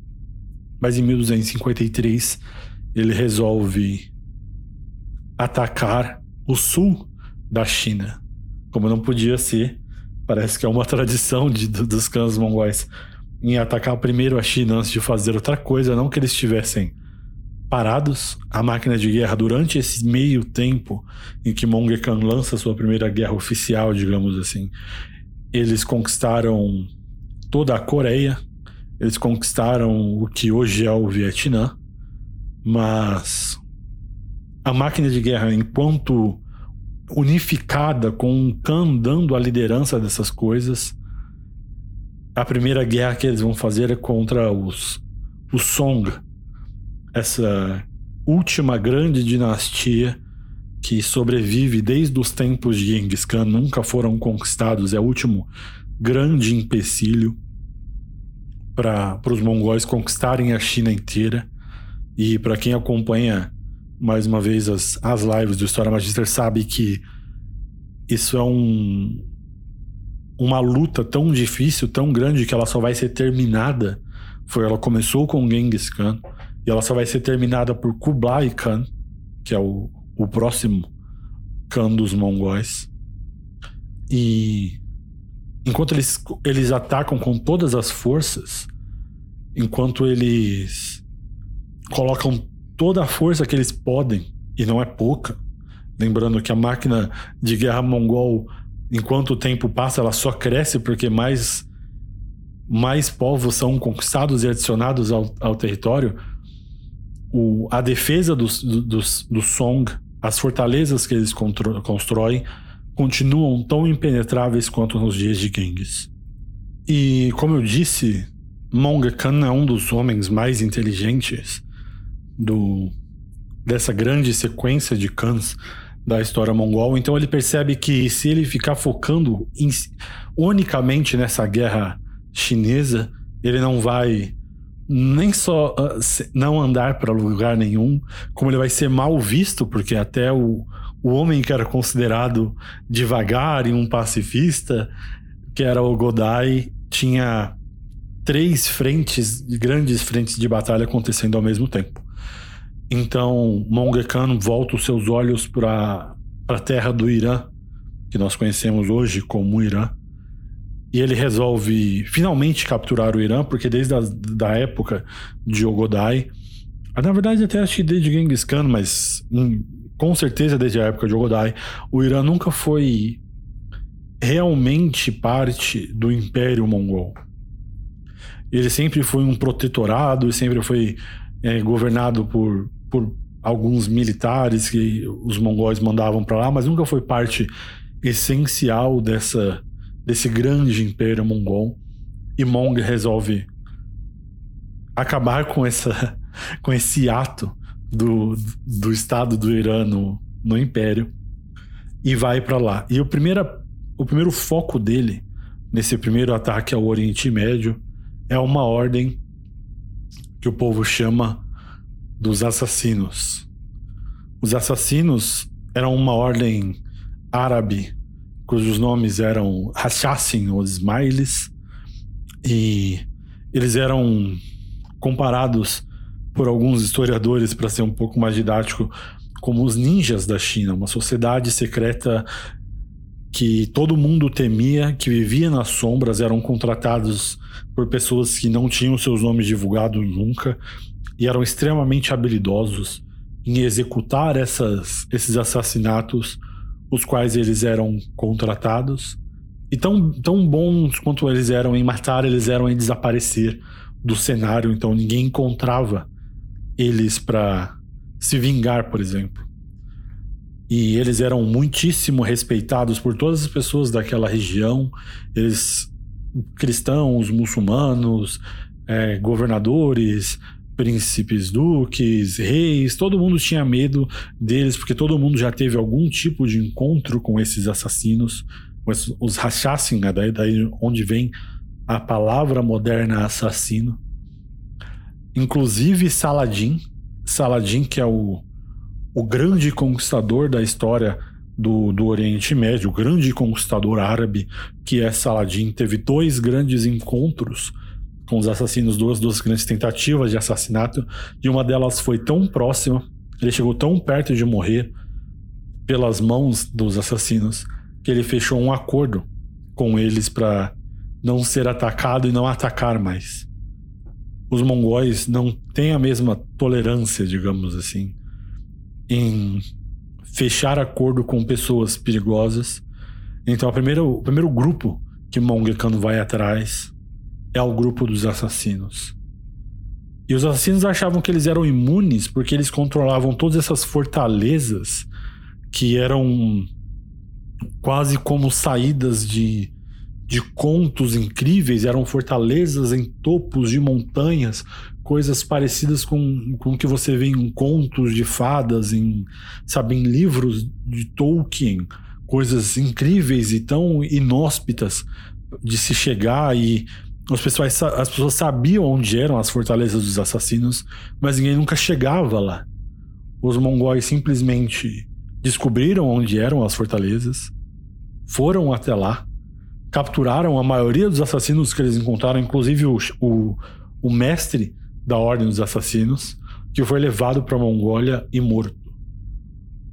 Essa grande ordem que botava terror por séculos e séculos no coração do Oriente Médio e da Europa e, e até do grande homem, do gigantesco homem que foi Saladin na história do planeta, Monge Khan não teve o menor problema em acabar com, a, com esses assassinos tão sofisticados e lendários e destruiu a Ordem dos Assassinos da noite para o dia. Uma vez que ele domina esse grande, essa grande ordem que ele considerava perigosa demais para tentar dominar essa área sem dar um jeito nela. Ele volta os seus olhos para a maior cidade do mundo fora da China nesse tempo, que é a cidade de Bagdá. Bagdá é o centro não só do comércio no Oriente Médio, como é o centro cultural de todo o mundo árabe e talvez até do, do, de todo o resto do mundo, porque nós estamos falando de uma época onde Bagdá contratava os grandes é, cientistas do mundo. Nós estamos falando da época da Baghdad House of Wisdom, toda essa esse grande legado de ciência e filosofia e literatura que Bagdá tentava cultivar lá, porque era a maior cidade do planeta fora da, da Ásia. E Mong resolve conquistar ela e por respeito a essa história, ele dá ao governador de Bagdá a chance de simplesmente entregar a cidade, e ele preservaria a cidade e incorporaria o, a cidade ao império e deixaria o califa sair andando pelas portas de Bagdá sem ser morto. E essa essa conversa sobre o o califa de Bagdá em se entregar e dar as chaves da cidade a Monge Khan já tinha sido conversada antes, porque todos, todas as pessoas estavam felizes que Monge Khan estava destruindo os hereges. Nessa carta que eu vou ler, ele chama. Eu já dizia que os árabes chamavam os assassinos de hereges. Então eu já vou explicando que eu vou ler um trecho da carta enviada de Monge Khan ao califa de Bagdá, quando o califa de Bagdá quebra essa promessa que ele fez em entregar as chaves do, da cidade a Monge Khan. Então Monge escreve uma dessas dessas ameaças em cartas que, como eu falei, são incrivelmente mongóis, é um tipo de é uma marca muito muito característica e muito divertida para nós que estamos fora dessa, dessa esfera do tempo onde os mongóis podem fazer ameaças ao nosso povo. Então eu vou ler um trecho das, da carta de Monge Khan ao califa de Bagdá na ocasião da quebra de contrato entre eles dois, digamos assim. Abro aspas. Quando as fortalezas hereges foram conquistadas, enviamos emissários para solicitar sua ajuda. A resposta você disse que estava se submetendo, mas não enviou tropas como prova de submissão nem de lealdade. Você não fez isso. Não importa quão antiga e respeitável seja sua família, e não importa quão afortunada sua dinastia tenha sido, é o brilho da lua tal que pode eclipsar o brilho do sol? Fale sobre o exército da Mongólia ao resto do mundo e o que eles faziam desde o tempo de Genghis Khan até hoje, e talvez você vá ouvir falar do comum até a elite sobre como, pela força de Deus, nós derrubamos as dinastias dos coreanos, dos seljuks, dos húngaros, dos poloneses, dos quarímios e outros, todos os quais eram famílias de poder e majestade. Os portões de Bagdá não foram fechados para nenhum desses grupos. Eles mantiveram os tronos com a força e o poder que possuíram. Como, fech... Como a cidade de Bagdá será fechada para nós? Anteriormente, nós demos conselhos, mas agora dizemos que você deve evitar a nossa ira e vingança. Não tente se exceder ou realizar o impossível, pois você só terá sucesso em prejudicar a si mesmo. Preencha os seus fossos Entregue o reino a seu filho e venha até nós. Se você não quiser vir, envie os três vizirs de Suleiman Shah para que possam transmitir nossa mensagem palavra por palavra. Se nosso comando for obedecido, não será necessário, necessário para nós nos vingarmos você pode manter seu exército, seus súditos e suas terras. Se você não der ouvido ao nosso conselho e disputar conosco, alinhe seus soldados e prepare-se para o campo de batalha pois temos nossos lombos cingidos para a batalha contigo. Estamos prontos quando nós liderarmos nossas tropas em ira contra Bagdá. Mesmo que você se esconda no céu ou na terra, vou trazê-lo para baixo da esfera celestial. Vou puxar você para cima como um leão. Não vou deixar nenhuma pessoa viva em seu reino. Eu irei colocar sua cidade e seu país sob a tocha. Se você deseja ter misericórdia dos chefes da sua família ancestral, preste atenção ao meu conselho. Caso contrário, vamos ver qual é a vontade de Deus. Fecho aspas. Essa, essa última parte é, é incrível que essa parte tenha sobrevivido aos tempos, porque esse último trecho da carta que eu li, caso contrário, deixemos ver qual é a vontade de Deus, é um, um jogo de palavras de Mong Khan com a grande o grande grito de guerra árabe Allah Akbar, que é essa é a vontade de Deus. Também com o grito e também é inc incrível a vontade é, a vontade de Deus também era o grito das cruzadas.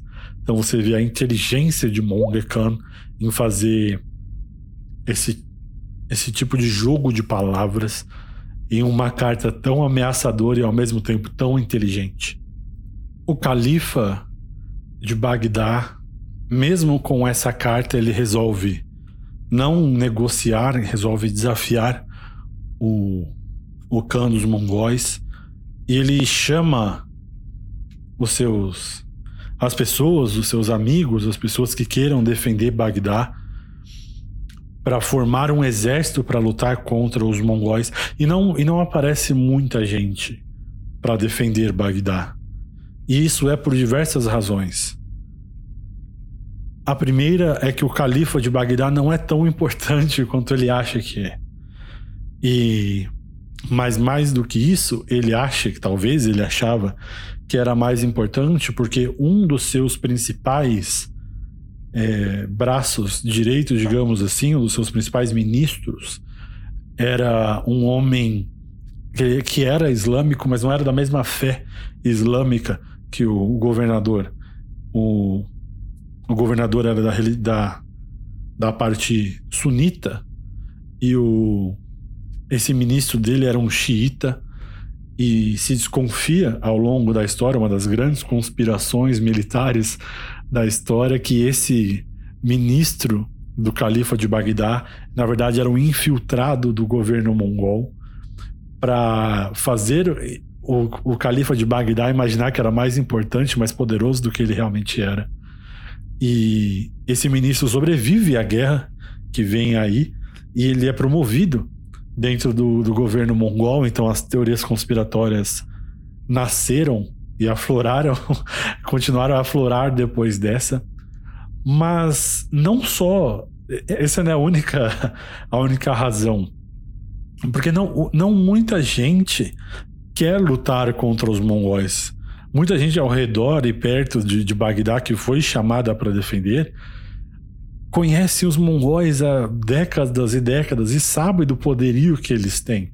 E eles sabem que que Guyuk não quer tomar Bagdá simplesmente para tomar Bagdá, ele quer tomar Bagdá como um, parte de um plano para dominar o, todo o Oriente Médio. Então, se eles vão lutar contra Guyuk Khan, que seja na sua própria terra, ou talvez nem lutar contra ele, então eles, muitos deles preferem não ir a Bagdá lutar contra Guyuk, porque eles sabem que se eles forem e perderem, como provavelmente vão perder, eles serão os próximos quando continuar a sua caminhada de conquistas. E além disso, nós temos que lembrar que nessa época, em ok, 1253 nós estamos, 1258, 1260, existem cruzadas acontecendo ainda na Terra Santa, que é a oeste de Bagdá e uma nova cruzada está sendo convocada pelo rei da França no Egito nesse momento. Então o Islã está completamente dividido, está cheio de facções umas contra as outras, está enfraquecido, está cheio de inimigos ao seu redor.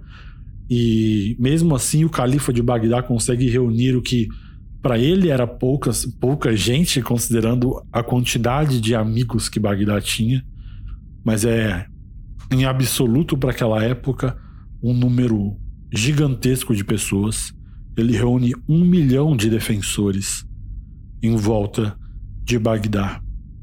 Alguns historiadores militares dizem que talvez o número era um pouco menor, era uns 400, 500 mil no máximo, mas a verdade é que o, o problema é que essa não é uma situação normal não só não tem como contar essa a partir de um certo número, o jeito de se contar nessa época um pouco mais antiga fica fica mais distorcido, é um milhão de pessoas, ou 500 mil pessoas, ou 400 mil pessoas, é um, um mundo de gente para aquela época, então eles tentam arredondar. Mas além disso, a máquina de matar dos, dos mongóis já está funcionando nas vilas ao redor, nas pessoas que tentam chegar e são mortas antes. Então esse número é um pouco é um pouco complicado, é um pouco artificial, digamos assim. Mas a verdade é que em 1258 as forças mongóis encontram a cidade de Bagdá.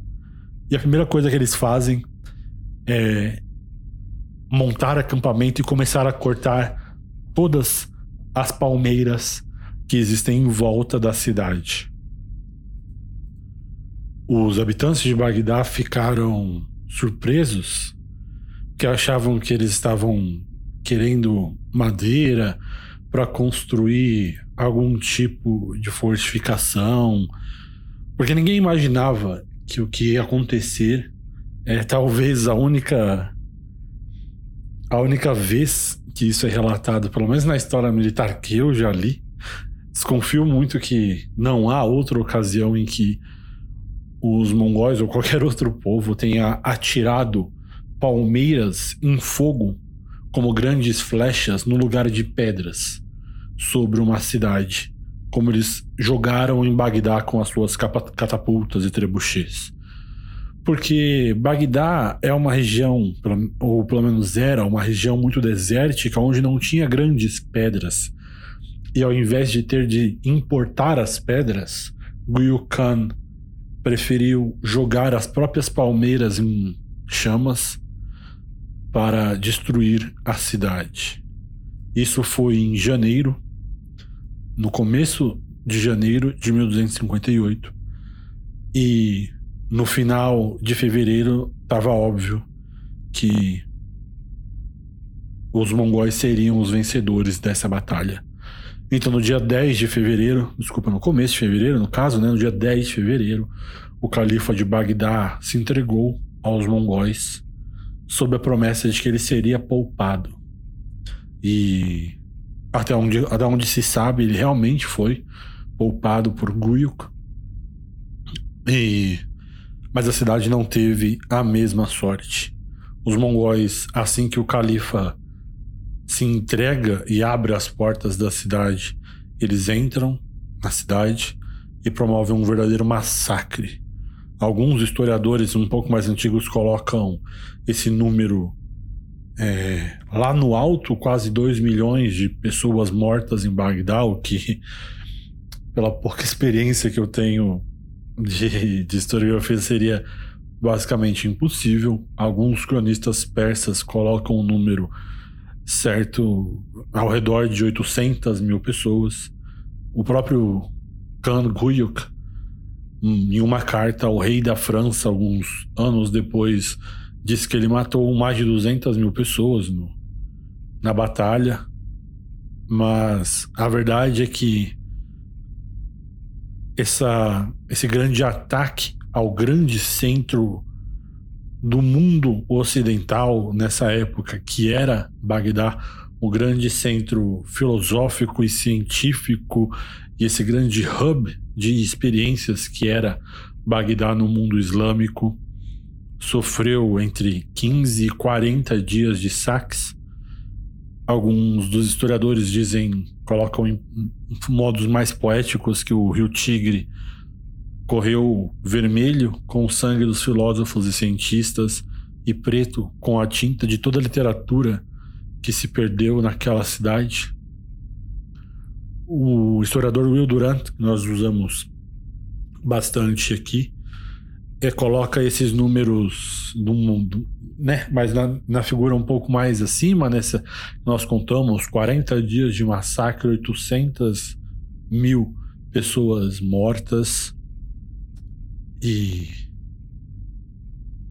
muitos dos historiadores, eu sou da opinião que o Iraque, a região do Iraque, do Irã, da Síria, nunca se recuperou desse desse ataque que os mongóis promoveram à grande cidade que era Bagdá nessa época.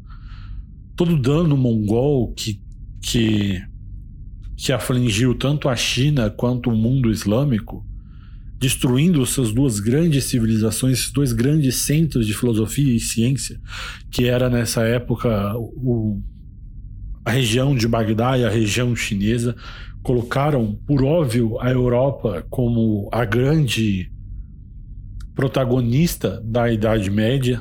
Não que ela não tivesse os seus próprios méritos, mas eliminaram a concorrência, digamos assim. O historiador David Nichol, se eu não muito me engano, inclusive disse que os europeus, cristãos e judeus e todos os outros povos dessa época ficaram muito felizes com a destruição de Bagdá, que eles viam como o centro do o centro herege do mundo islâmico. Mas os muçulmanos, os sunitas, ficaram completamente é, destroçados, possamos dizer assim, porque as livrarias e as escolas, os professores, os cientistas, tudo isso que que foi perdido nesse grande saque a Bagdá nunca mais iria ter o mesmo impacto na região do Oriente Médio desde então. Todo esse centro de, de, de tecnologia, esse centro de poder cerebral, esse centro científico filosófico, nunca mais voltaria ao Oriente Médio. Mas isso é só uma, uma reflexão sobre o que aconteceu, porque a bem da verdade, a realidade foi muito pior. O comandante principal de Guyuk, que se chamava Telego, ele se retirou em, em alguma das cartas que ele mandou de volta à Mongólia. Contava que ele não conseguia ficar dentro de Bagdá por muito tempo.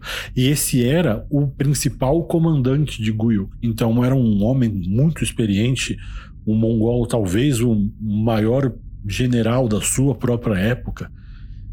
Então, isso você consegue imaginar o tamanho da destruição e da decomposição de corpos e da quantidade de mortes que devia estar dentro de Bagdá. E isso não, não se aplica a toda a Bagdá, porque é fato histórico de que nem toda Bagdá foi destruída. Existiam, existiam algumas partes de Bagdá que foram literalmente preservadas de qualquer ataque. Por exemplo, as igrejas católicas que existiam na, no lugar, os, os cristãos que moravam em Bagdá e em todo o Oriente Médio, na verdade, foram poupados de qualquer ataque nessa grande investida de Guyuk no Oriente Médio. Algumas pessoas dizem que por, porque eles estavam lutando contra islâmicos, não, Guyuk não via sentido em atacar pessoas que, por óbvio, não estavam lutando contra eles, não estavam do lado de seus inimigos, então ele não via nenhum sentido em atacar essas pessoas, mas é bom lembrar que a mãe de Guyuk era uma cristã, assim como era sua esposa favorita.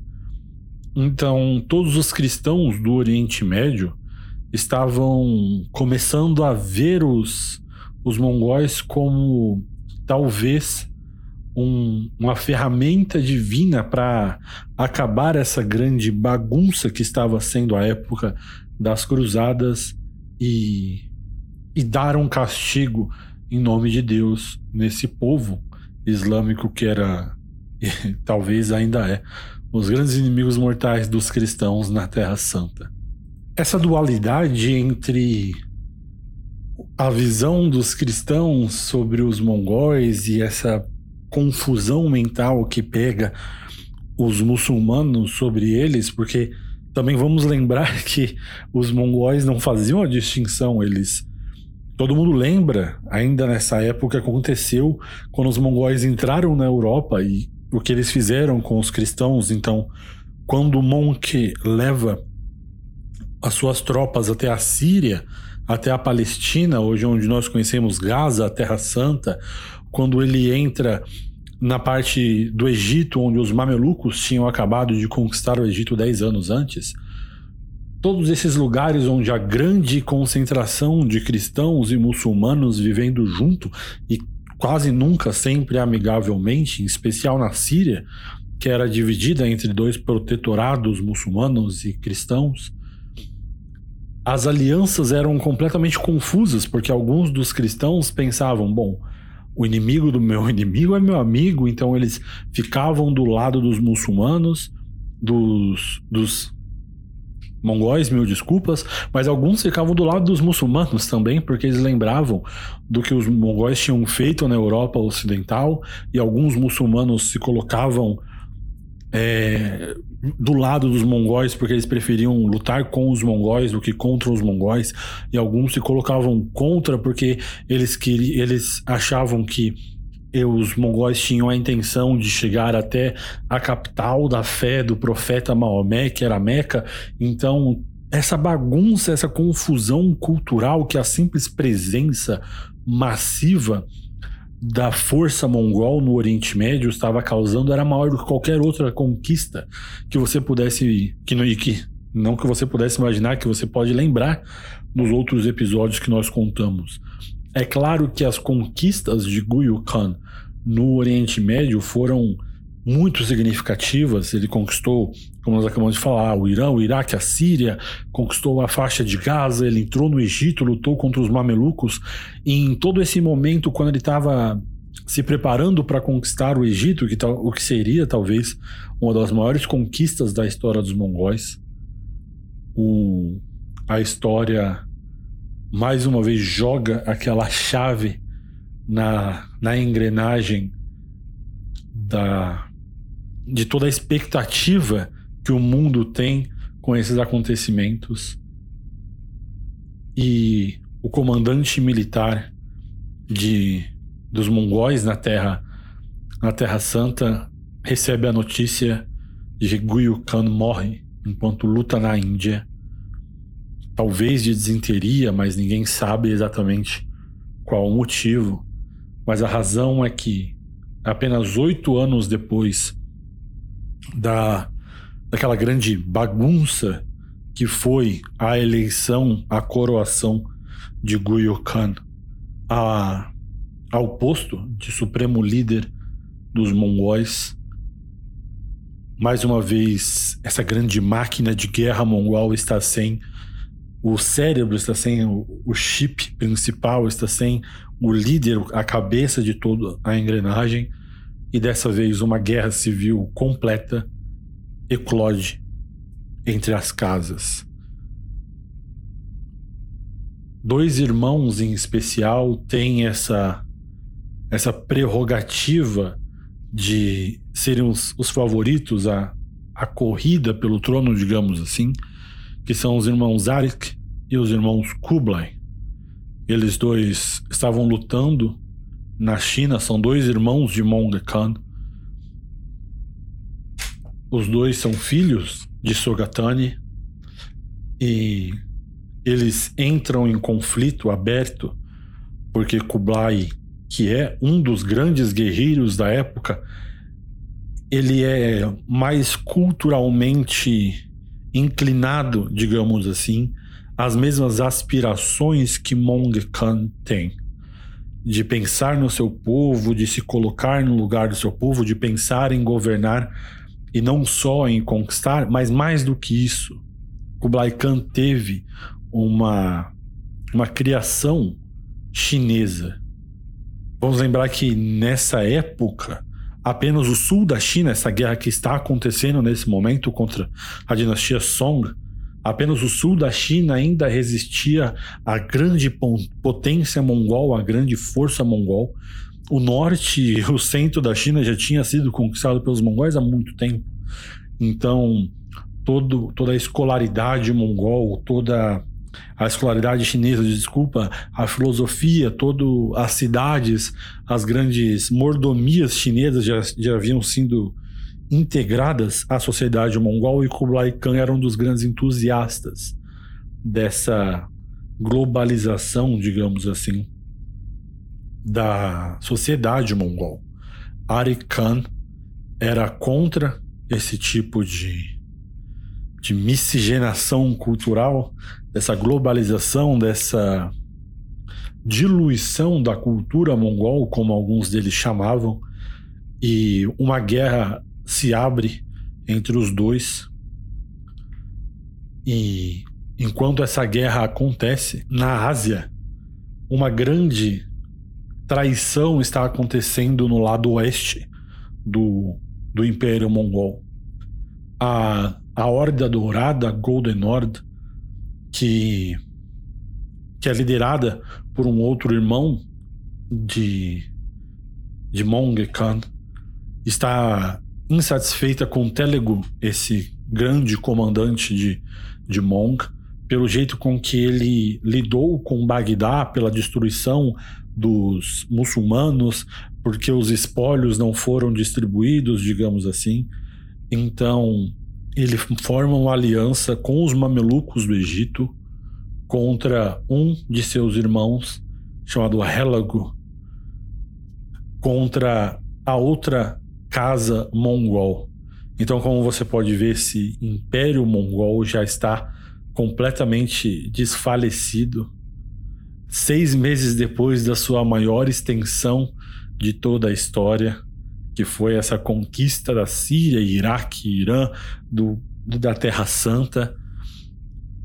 E os mamelucos estão muito felizes que eles puderam finalmente achar um inimigo à altura dos mongóis, porque os únicos eram, já era um consenso na época, as únicas pessoas que podem derrotar os mongóis são outros mongóis. Então eles estão muito felizes que eles vão poder evitar, não só evitar a invasão do Egito, mas poder expulsar todo esse povo de volta da onde eles entraram, expulsar esse povo de Bagdá principalmente. Então, em 1260, o, o exército dos mamelucos Bari, junto com, esse, com essa pequena força da Golden Horde,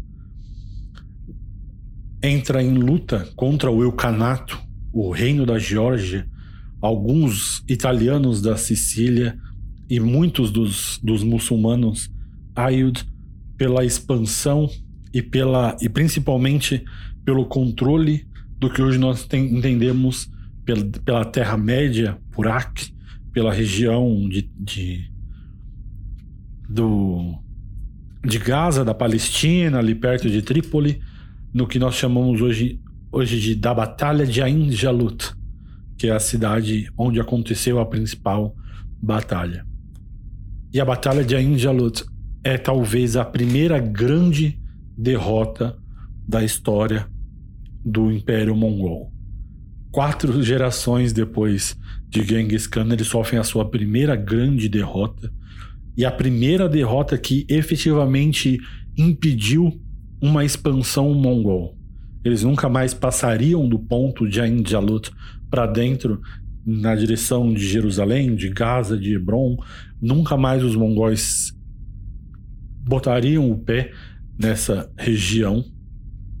Mas as conquistas mongóis não parariam por aí.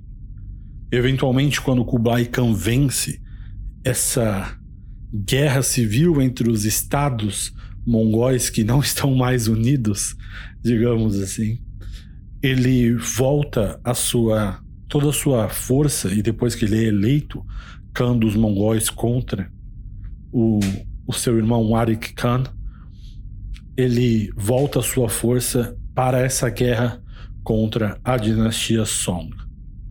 Essa história é muito mais detalhada nas viagens de Marco Polo não só no livro As Viagens de Marco Polo, mas nos outros livros que ele, que ele escreveu nas suas correspondências. Eu sei que Marco Polo é todo tem toda uma uma mística sobre o que ele criou, sobre o que ele fez, mas a verdade é que é muito impressionante o modo como Marco Polo encontra de contar sobre a corte mongol, sobre a vivência que ele teve, diferente de Giampiano Carpini, que teve uma, uma missão muito mais sucinta, muito mais direta na, no campo mongol, na, no mundo mongol. Marco Polo viveu na corte de Kublai, ele foi um convidado em muitas das batalhas, inclusive a batalha final para a conquista da dinastia Song. Marco Polo é uma das melhores fontes que teve, apesar dele dele ser bastante mentiroso, porque e essa é uma das, das maiores fake news, digamos assim, históricas, em que Marco Polo escreve que ele ensinou ele ensinou o povo mongol, o líder mongol Kublai Khan, a como construir as famosas trebuchets, os trabucos, aqueles grandes braços que jogam pedras a uma distância muito maiores que as catapultas e com uma força muito menor, porque eles usam contrapesos ao invés da força humana, ao invés da força mecânica. E Marco Polo coloca nos livros que ele foi quem ensinou o povo mongol a partir das, né, da, da sua própria memória, mas a verdade é que os próprios mongóis e os persas escreveram que foram os engenheiros persas, os engenheiros de Bagdá, que dessa, dessa conquista de Bagdá, alguns que sobreviveram, que foram incorporados ao Império Mongol, como nós sabemos. Isso é uma tática mongol que vem desde o tempo de Genghis, de encontrar os melhores entre os melhores, os melhores filósofos, cientistas, engenheiros, e incorporar ao, ao Império. Eles ensinaram os mongóis a como construir essas grandes trebuchets, esses grandes trabucos, essas armas de guerra magníficas, talvez as armas de guerra mais legais do, da época do medievo. E Kublai Khan conquista finalmente o Império da China e põe fim a essa grande esse grande essa última grande batalha da história de do Império Mongol. Ele se torna o imperador da dinastia Yuan, uma nova dinastia chinesa nasce a partir da vitória de Kublai Khan sobre a China, dessa vitória definitiva. E eventualmente o Império Mongol, a partir de Kublai, não se torna mais o que ele era a partir dali. Kublai Khan é um dos, dos imperadores mais interessantes da história do, do Império Mongol. Ele era muito chegado, ele era um grande patrono das artes. Ele tentou invadir o Japão, ele invadiu o Vietnã, tentou mais uma vez invadir a capital. Ele criou uma nova capital mongol chamada Xanadu, que é na região da China, onde nessa nova região de, de Yuan, que hoje, nós, hoje é, os, chineses chamam de Jiangdu, onde é Pequim, uma região de Pequim, de Beijing. E Xanadu ficou famosa pelo, ao longo da história e no imaginário popular, não só da época, mas da literatura, da poesia. Tem um, um dos poemas mais bonitos que eu conheço, se chama Kubla Khan e fala sobre Xanadu mas nunca mais o Império Mongol teve a mesma força de se unificar em volta desse grande mandato celeste que foi colocado por Genghis Khan aos seus grandes seus grandes descendentes, digamos assim. A história do povo mongol é uma história de conquistas, da superação humana. Eu sempre digo que existem grandes conquistadores na história do planeta que você pode até argumentar que talvez fossem melhores capitães, melhores organizadores, melhores comandantes que Genghis Khan, Você não pode achar nenhum outro ser humano que veio tão do nada, de uma pobreza tão extrema, numa situação de tanta adversidade e se ascendeu com as suas próprias forças a um, um posto tão elevado, a um poderio tão vasto quanto Genghis e eventualmente a sua dinastia se colocou.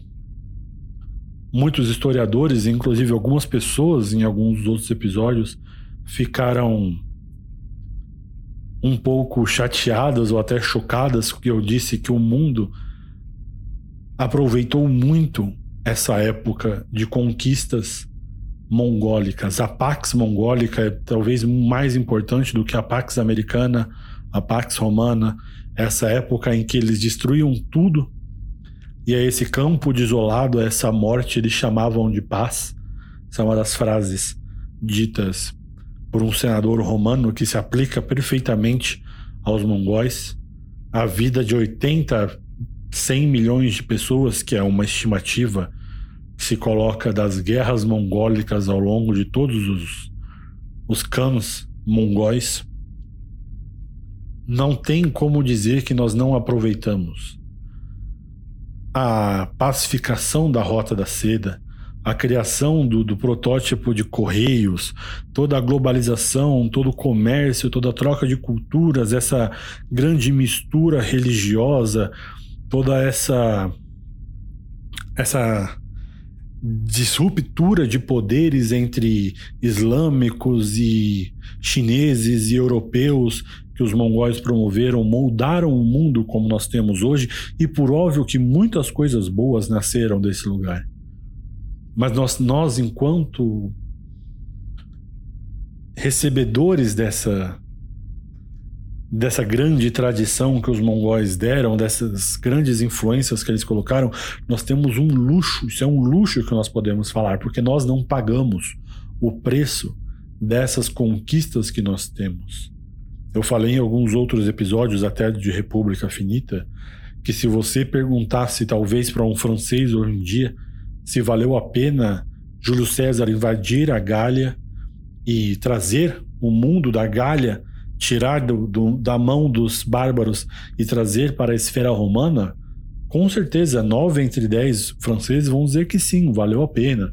Agora a França faz parte da Europa, de todo esse mundo romano, tornou mais homogêneo a cultura. Mas é claro que os franceses de hoje podem falar isso. Nós podemos apreciar isso com uma distância um pouco melhor.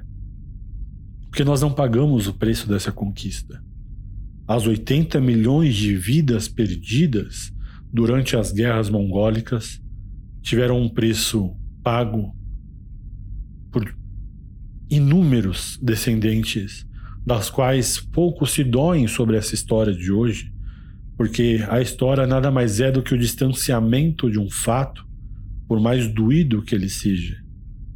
Há uma grande competição informal, digamos assim, dentro da história para ver quem vai quando surgirá o primeiro grande movimento que vai tentar humanizar ou então colocar em certas lentes, nessas lentes que nós estamos trazendo agora, as barbaridades da Segunda Guerra Mundial dos nazistas, para falar que, ó, oh, ok, eles eram más pessoas, mas olha esses avanços na medicina, olha esses avanços militares, olha como a globalização avançou mais a cultura, olha como nós nos unimos mais por causa do, do, que Hitler fez, nós temos que dar esse crédito ao exército, ao terceiro Reich.